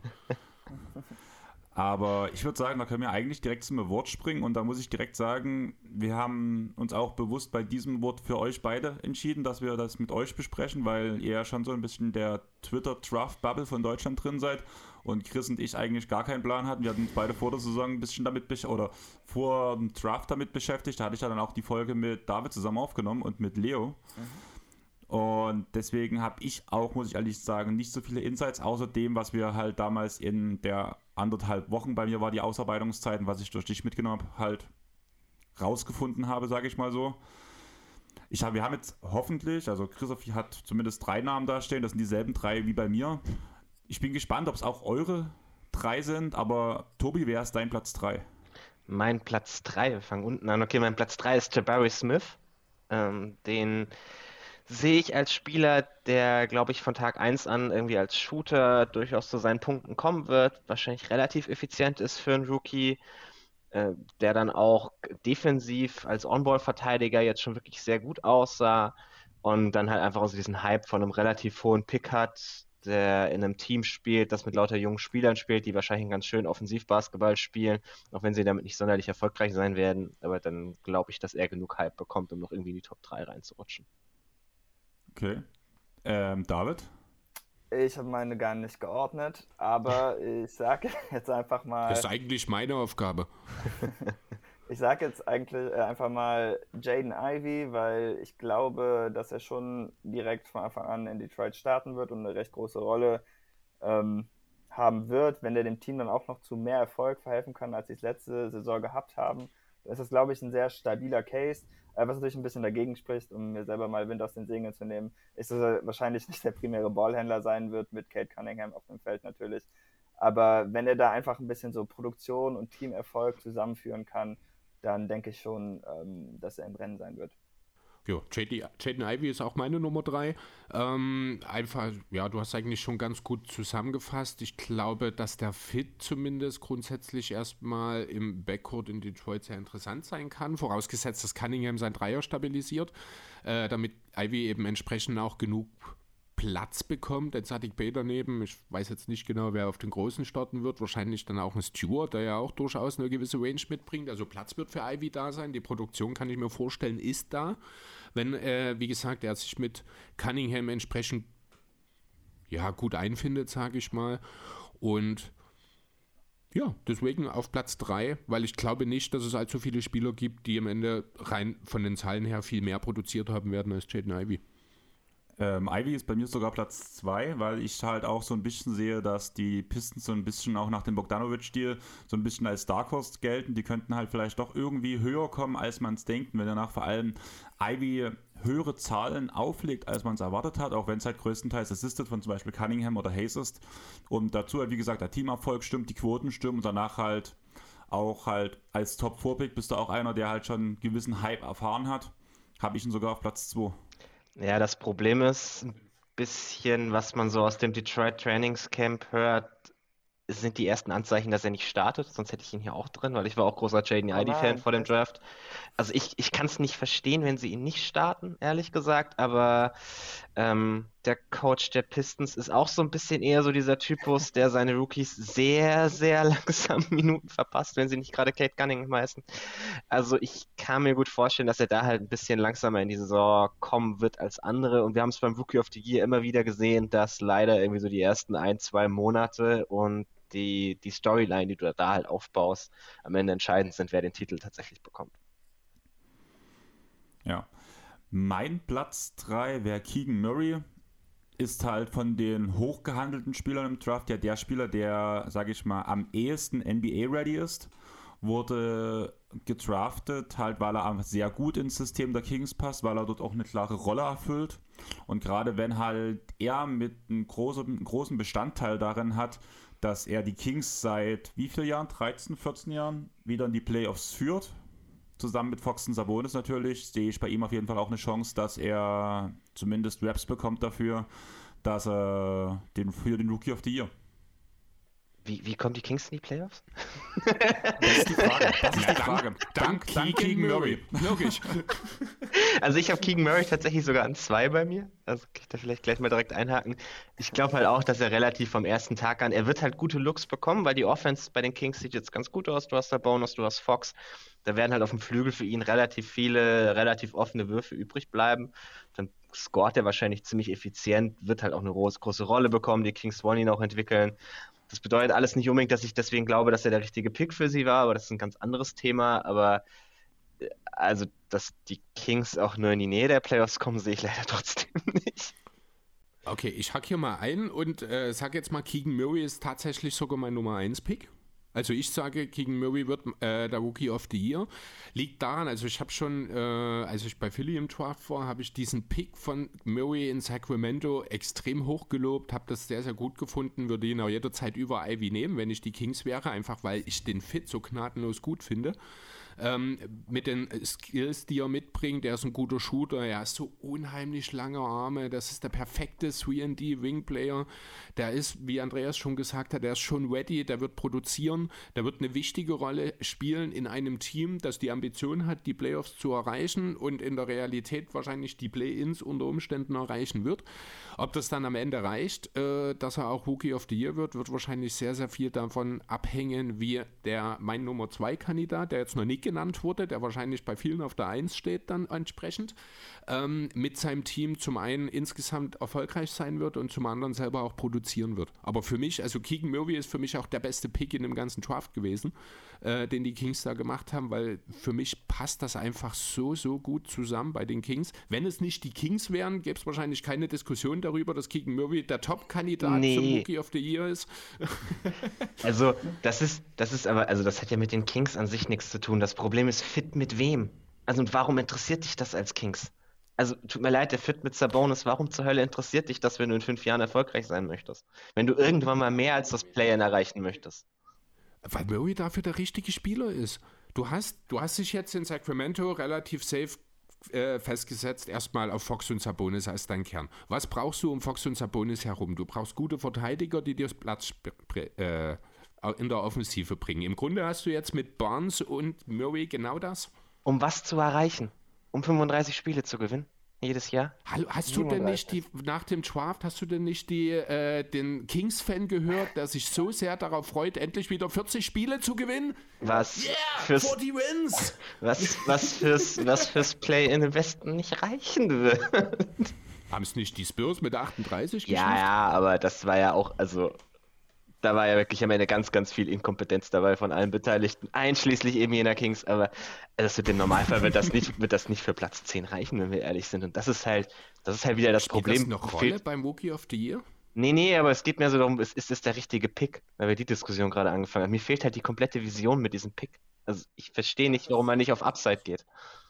Ja, also ich verstehe deine Punkte. Ich kann auch durchaus nachvollziehen, dass vielleicht der eine oder andere Jaden Ivy dort lieber gesehen hätte. Aber ich sehe zum Beispiel auch keine Kombination aus Fox und Ivy, die langfristig funktionieren kann. Mich würde auch Fox nicht interessieren, wenn ich an vier picke. Tut mir leid. Äh, ist der andere Punkt, ne? Ist es die das, richtige das, Entscheidung, äh, die Aaron Fox als dein äh, Ankerpunkt äh, festzusetzen? Darüber kann man diskutieren, aber die Kings haben sich dafür entschieden und wenn du dich dafür entscheidest, in der Konsequenz, mhm. ist dann Keegan Murray der richtige Pick. Ja, das ist halt die Diskussion, die wir, wäre, wenn dann vorher passiert. Das ist halt so die Diskussion, die wir vorhin bei den Spurs hatten. Wenn du den Top 5 Picks, da ist einfach kein Spieler, wo es mich jucken würde, aber was der fit ist. Also für eigentlich kein Team, das halt so unten drin, drin steckt. Aber egal. Machen wir was anderem weiter. ähm, wo sind wir jetzt? Ähm, ähm, ich habe Murray, das heißt Platz 2 bei dir, Tobi. Ja. War auch War Murray, Murray ne? genau. Ja. David? Ja, ich, für mich auch Keegan Murray. Ähm, weshalb ich ihn aber nicht an 1 habe, wo wir dann anscheinend alle außer Chris Pablo Bancaro haben werden, ist für mich, weil bei Murray gibt es halt noch zum einen eine Chance, dass er vielleicht ein bisschen Minuten verliert, einfach weil die Kings halt mit Kevin Hurter und Harrison Barnes im Grunde auf gleichen Positionen Spieler haben, die schon mehr gerissen haben und sie wollen ja schon in die Playoffs oder ins Play-In, wie auch immer. Und ich glaube halt nicht, dass sie es an Keegan Murray scheitern lassen werden, sollte es so kommen. Und deshalb habe ich äh, Ben Caro dann letztendlich an der 1, auch weil er meiner Meinung nach der beste Spieler der Klasse ist. Du warst ja der erst, als erstes hochgepickt. Ja. Du warst ja der, du warst ja, warst ja der Bandwagon-Anfang. Ja, erst ich, dann die Magic und dann der Rest der Welt, genau. Nicht, nicht der ganze Rest der Welt, der, Nummer, der eigentliche Nummer 1-Pick ist nur ausgefallen für das Jahr. Ja. Ja, das wäre natürlich mit Holmgren auch nochmal spannend gewesen. Ich habe auch tatsächlich, als ich mir meinen Namen aufgeschrieben habe, hatte ich Bankero noch vorne stehen. Ich habe ja, also du kennst das ja, Andreas, ich schreibe mir immer erstmal nur Namen auf. Ist tatsächlich auch genau dabei geblieben hier beim Rookie of the Year. Ich habe nur Namen hier stehen. Ähm, und ich sehe schon auch Bankero alleine schon einfach für die Rolle, die er in seinem neuen Team übernehmen wird, für die offensive Verantwortung, die die Magic ihn wahrscheinlich sehr, sehr frühzeitig dann auch schon, ja, mit dem die Magic ihn überschütten werden, wird Bankero wahrscheinlich der Spieler sein, der mit Abstand die höchsten Zahlen auflegt unter allen Rookies. Wird vielleicht auch hier und da mal offensiv für einen Sieg für die Magic sorgen, den man ohne ihn nicht geholt hätte. Er wird die größte Storyline haben. Er wird als wahrscheinlich der Spieler in dem Jahrgang, gerade jetzt, wo eben Holmgren raus ist, äh, wird er als der Spieler aus dem Jahrgang wahrscheinlich am Ende der Saison hängen bleiben, der den das größte Ceiling vor sich hat und deswegen kann ich mir durchaus vorstellen, dass Banchero, Banquero, wie auch immer, mhm. äh, am Ende der Rookie of the Year wird, könnte ich absolut nachvollziehen. Aber ich glaube einfach, dass ähm, die Magic insgesamt nicht den riesengroßen Sprung als Team machen werden, wodurch sein Case das klingt ein bisschen doof, aber vielleicht ein bisschen geschmälert wird. Und ich sage, den Kings traue ich das mit Murray zu. Deswegen Murray über Banquero an der Stelle hier meinerseits. Ich finde die Aussage schön, ich traue den Kings etwas zu. Ja, man muss ähm, einfach mal unrealistisch sein. Ähm, wie gesagt, Chris und ich sind ja nicht so in dem Draft-Thema drin. Seht ihr noch Spieler, wo ihr sagt, die hätten vielleicht noch eine Chance auf der Rookie of the Year Titel nach. Also Chad wäre ja so ein Name, wenn er nicht verletzt wäre, aber gibt es noch Spieler, wo du halt sagst, die haben eine Chance darauf? Darf ich vorher noch einen nennen, bevor ich euch das Wort überlasse? Natürlich derjenige, der schon bevor die erste Minute NBA-Basketball gespielt hat, sich selbst als besser als LeBron James behaupt, äh, bezeichnet. Benedict Majorin muss natürlich genannt werden. Also ich hätte jetzt tatsächlich auch Matherin als nächsten so ein bisschen genannt, als kleinen Dark Horse-Kandidaten. Das passiert aber nur dann, wenn äh, Hield noch getradet wird von den Pacers. Dann muss ich sagen, Matherin ist halt relativ ready, weil der Dreier fällt. Er, er kann genug irgendwie Ballhandling mitbringen. Die Pacers sind nicht sonderlich toll, die werden ihn auch starten lassen. Der Fit mit Halliburton finde ich ziemlich geil. Also ich kann mir ja vorstellen, dass er dann, wenn Hield weg ist, irgendwie so ein 50, 15 bis 20 Punkte pro Spielscorer ist. 50 wäre ein bisschen hart. Ähm, Wäre schon geil. da wäre er vielleicht wirklich besser als LeBron James. Nee, also dass er halt so, so Nee, dass er halt relativ hoch scored, relativ effizient scored in einem Team, das nicht ganz kacke ist. Also ich traue den Pacers auch zu, dass sie relativ deutlich das Over reißen bei ihrer Line. Ich sehe die nicht unbedingt schlechter als die Kings zum Beispiel. Dann könnte ich mir gut vorstellen, dass er da so ein bisschen Hype bekommt. Ansonsten habe ich jetzt in der Klasse auch niemanden mehr so wirklich, dem ich zutraue, dass er so diesen absoluten Hype als ja, High-Volume-Scorer generiert, weil das Problem von der Klasse war halt, dass du relativ wenig Spieler hast, die so Self-Creator sind. Und das zieht sich dann halt da gewaltig durch. David? Ja, Mathurin wäre für mich auch noch ein Kandidat. Sonst würde ich noch vielleicht über Jeremy Sohan nachdenken, aber da ist, wie gesagt, man kann Pop nicht trauen, ihn genug zu spielen und er ist halt auch nicht so der Scorer-Typ. Und viele sonst- komische Sachen heute. Und sonst noch. Man, ähm, man, man glaubt an die Kings, man kann Pop nicht trauen. Eigentlich kannst du die Folge gar nicht veröffentlichen. Und sonst würde ich noch über Jalen Williams nachdenken. Da ist ja jetzt Mhm. auch ein bisschen mehr Verantwortung frei geworden in OKC. Aber das wird dann für ihn schon ein bisschen schwieriger. Also ich habe das auch mal nachgeschaut. Äh, Du musst im Grunde ein Lottery-Pick sein, um Rookie of the Year zu gewinnen. Da fällt Jalen Williams noch so gerade rein. Und fast alle Sieger außer Joel Embiid und Kate Cunningham der letzten zehn Jahre äh, haben ihre Klasse in Punkte plus Rebounds plus Assists angeführt. Äh, bei Embiid war es natürlich einfach, weil er nicht genug gespielt hat dass er dann gegen Malcolm Brockton verloren hat und Kate, der war einfach die ersten zwei Monate so grottig ineffizient, dass er das nicht mehr wirklich aufholen konnte. Und dann hat derjenige, der Zweiter in dieser Metrik war, das war Scotty Barnes, also wenn man das Metrik nennen will, äh, gewonnen. Deshalb, Es, ähm, es nennt sich die, ES, die ESPN-Metrik. genau. Aber das, äh, damit würde ich nochmal so auf Paulo zurückschließen, denn wahrscheinlich wird er das haben. Auch für Keegan Murray wird es Mhm. schwer, die Assists zu kriegen. Ben Carroll wird auch die Usage haben, als einziger wahrscheinlich mit 25 plus oder so. Aber Gerade jetzt, wo Falls halt auch noch ausgefallen ist, brauchen es Ja. die Magic noch mehr, dass irgendjemand für sie Offense kreiert. Und da bleiben halt nur Bankero und vielleicht Cole Anthony übrig, die das irgendwie ein Ja. bisschen machen können. Franz, Franz, Franz, ja. hast vielleicht schon mal gehört den Namen, Tobi? Ja, ja, aber. hey, ich, ich, ich, ich bin der Vorsitzende des Franz Fanclub, also bitte. also ich hatte ihn, glaube ich, deutlich höher auf meinem Board als die meisten anderen bei uns. Insofern kann ich mir das doch, kann ich mir das doch noch zuschreiben. Äh, nee, also ich, das, das Problem ist so ein bisschen, also wir haben es bei den Magic letztes Jahr seltenst gesehen, dass sie das machen wollten. Ich sehe es auch dieses Jahr nicht so wirklich passieren. Also ich glaube, die wollen ihn mehr in so eine sekundäre Rolle so ein bisschen bringen äh, und jemand anders die Offense initiieren lassen. Und da wäre dann halt wieder Bankero der Typ dafür. Dann würde ich sagen, wenn ihr nichts mehr habt, haben wir es geschafft, oder? Wahnsinn. 100 Minuten. wow. Das ist schwach. Das ist ent- enttäuschend, das, das enttäuschend. stimmt. Ja, das, das Müssen, müssen, müssen wir jetzt doch noch die Jalen Brown vs. Chris Middleton-Diskussion anfangen? Wir können ja nach dem Abspann weitermachen, so wie ein Hidden Track. Oder wir können immer noch Philly gegen Boston aufmachen. Das. Nein, Ach, das ist doch kein Wettbewerb. nein, Ich, ich, ich nicht diskutiere nicht Philly vs. Boston, ich diskutiere nur Tyrese Maxey vs. Boston. Das ist okay. Wieso Tyrese Maxey versus Boston? Inwiefern?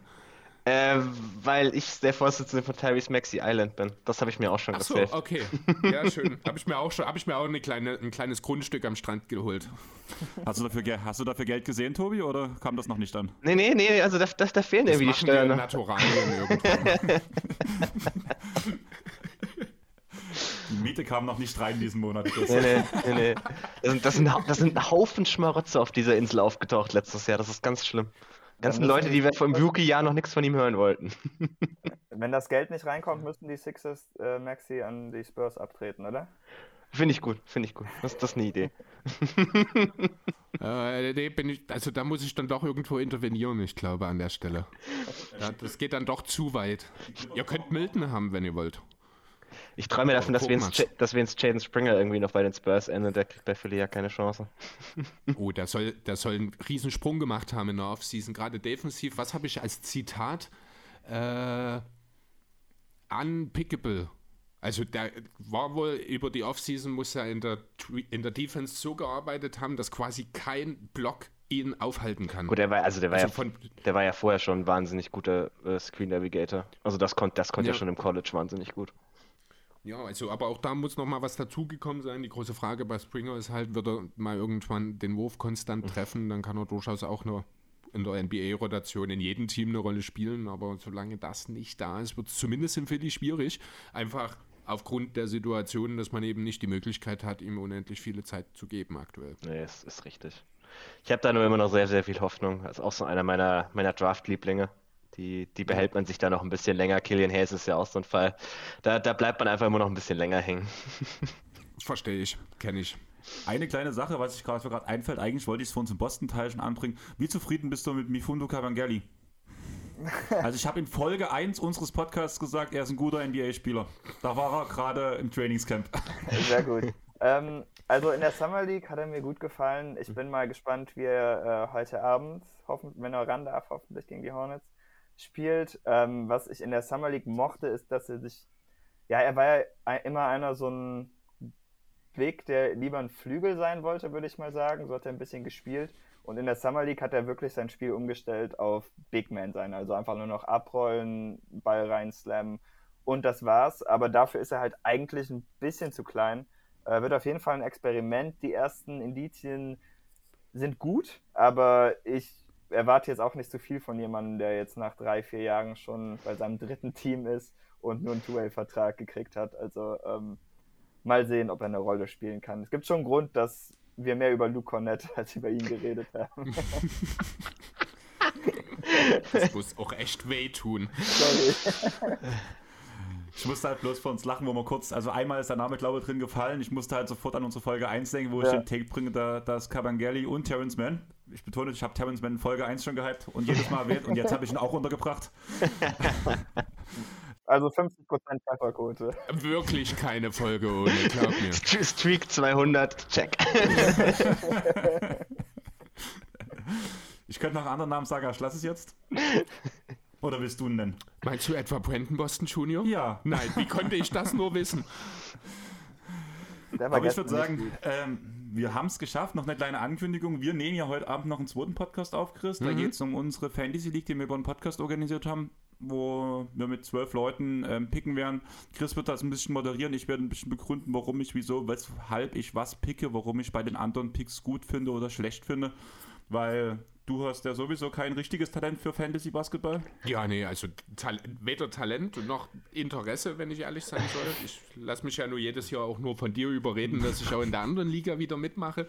ähm, ja, aber wir, mal sehen, vielleicht kann ich ja doch zumindest von der groben Grundidee, wie du pickst und alles mir für die Zukunft oder vielleicht ja auch für, für nächste Woche, weil wir picken ja, ich glaube, auch die Woche drauf dann in unserer eigenen Liga noch, ähm, vielleicht ja ein, zwei Ideen noch mit abschauen, dass ich zumindest die Grundlage im Draft besser legen kann, als ich das bisher in der Vergangenheit konnte. Die Grundlage für Fantasy, Chris, ist immer noch, dass du täglich mal ganz kurz dein, dir die, die drei Minuten nimmst, fünf Scheiß Minuten Grundlage. aufstellst. Scheiß Grundlage. Deswegen spiele ich viel lieber NFL Fantasy. Da muss ich einmal in der Woche einen Knopf drücken und mein Team automatisch aufstellen. Ich muss vielleicht zweimal im Jahr eine Defense oder einen Kicker tauschen, weil die die Bye Week haben. Und das ist alles. Und damit bin ich zweimal ins Finale gekommen in den letzten Jahren. Kann sich die NBA nicht davon mal eine Scheibe abschneiden? In der NBA wird noch Grind belohnt. Du musst morgen zum 5 im Gym sein oder halt in Fantasy. Im, im Gatorade Gym. Dann würde ich sagen, kommt bei euch demnächst noch was? Seid ihr bei Jonathan nochmal zu Gast? Äh, tatsächlich, wo wir es gerade von den Spurs hatten, die nehmen wir morgen auf. auch sehr, sehr passend. Äh, und dann werde ich mit Luca noch Detroit aufnehmen. Bin ich auch sehr gespannt. Ich glaube, das wird auch ein richtig cooler Pod. Ja, ich, Welche hattest du jetzt schon? Du hast, warst bei Toronto noch dabei? Toronto und äh, Wolves. Auch zwei, so. zwei sehr spannende Teams. Also vor allem die, die Wolves dieses Jahr sind echt, glaube ich, sehr cool anzugucken. Ich freue mich drauf. Chris nicht, aber Ja, anzusehen sind die bestimmt auch ganz interessant. Ich mag halt die Wolves an sich nicht, aber ich bin schon auch sicher, die werden eine deutlich bessere Rolle spielen als letztes Jahr. Also du, die Wolves waren gefühlt dass dein meistgehasstes Team, Ich vor, bin auch bevor, immer noch- Gobert, bevor Gobert dein meistgehassester Spieler dazugekommen ist. Ich, ich bin auch immer noch der Meinung, dass es ein Riesenfehler war für Gobert, dieses Riesenpaket abzugeben. Aber das müssen wir jetzt nicht unbedingt nochmal aufwärmen. Du meinst, wir schaffen die drei Stunden noch, wenn wir das machen? Ja, das, das zieht dann nur meine Stimmung, zieht das dann nur für den Rest des Tages runter, wenn wir jetzt zu ausschweifen über Minnesota und Gobert reden. So, David, hast du noch ein anderes Thema? Ähm, ja, also ich habe offensichtlich schon die Celtics gemacht und ich werde dann noch mit Luca die Houston Rockets machen und dann später noch äh, den anderen Teil dieses mega spannenden Trades beleuchten, wenn ich dann mit Jonathan die Oklahoma City Thunder bespreche. Okay. Dann würde ich sagen, wir haben es geschafft. Euch findet man ja auf Twitter vor allem. Dich als Vermin schießt, David. Ja? Und wie willst du? Du darfst gern wieder. Jedes Mal wieder hören wir dich gerne, wie du deinen Ah, Twitter-Handle Danke. buchstabierst. Ja, also ähm, Ohren auf bitte. Ne? W-H-A-A-M-N-C-H-E-E-S-E. E Danke fürs Folgen. Wer, wer, von uns, also. wer von uns beiden hat eigentlich aktuell mehr Follower? Das ist auch mal, auch mal so ein lustiges Rennen. Ich glaube, na, weiß ich gar nicht. Äh, vielleicht bist du vorne, ich weiß nicht. Aber genau, geht immer auf und ab. Ich glaube, du bist vorne tatsächlich. Soll ich mal prüfen? Live, live. Ich, ähm, bin- ich bin, bin gerade selber nebenher am Gucken. Ja, dann spare ich mir das. 1108. 1186. Oh, Keine Chris, wir Sorge. sagen unsere Zahlen nicht. ich, ich wüsste eh nicht. Ich, Äh, Knapp unter 200 ungefähr. Also Okay. alles noch ziemlich entspannt und ist auch gut so. ja, Dafür müssten wir, glaube ich, aktiv auf Twitter sein. Das geht bei dir ja völlig das daneben. müsstest du also aktiver auf Twitter sein. Du musst Ja. tun. Tobi, bei dir ist es ähm, Tobias unterstrich Bühner, ne? Tobi, Tobi Bühne. Tobi, okay. Dann würde ich sagen, lasst bei den beiden ein Follow da. Lasst bei uns ein Follow da, dass wir vielleicht mal die 300 knacken, dann sind wir glücklich. ähm, lasst uns ein Follow auf Spotify, Apple Podcast und Dieser? Deezer. Ja, man kann wahrscheinlich Deezer mit dazu nennen. Am besten bei Spotify und bei Apple Podcast noch eine Bewertung da lassen. Wir würden uns mega drüber freuen. Wenn es die fünf Sterne nicht sein sollten, schreibt uns gern an und sagt uns, was euch stört, was ihr anders haben wollt. Da kann man direkt sagen, sorry für den Anfang der Aufnahme. Ich werde das dann einfach irgendwie zusammenschneiden, dass das klingt. Also, das war unser Fehler und deswegen ist unsere Spur auch beschissen und die Aber Rest- nur zur Hälfte. aber nur zur Hälfte, bis Minute 40. Also über, eine, ihr habt über die Hälfte des Pods Top-Qualität hoffentlich. Also zumindest von der Audioqualität. Alles, was wir gesagt Also haben, nehme ich inhaltlich Top-Qualität würden wir ja nie garantieren. Also, Ja, ab sagen, Minute dass der- 40 hat, hat David mehr angefangen zu reden, das war ein Problem. Was? Ich dachte, ihr hättet jetzt extra für den Spurs-Teil die Audioqualität getankt. Um das jetzt auch direkt Passen, sie passen. Ach ja, das kann ich vielleicht wirklich am Anfang sagen, wenn ich es ankündige, dass wir, uns- dass wir uns angepasst haben. Ach, ja. ja, herrlich. Danke, dass ihr beide dabei wart. Gerne. ich würde sagen, wir haben es geschafft, hat mal wieder mega viel Spaß gemacht und wir hören uns. Tschaußen. Ciao. Ciao.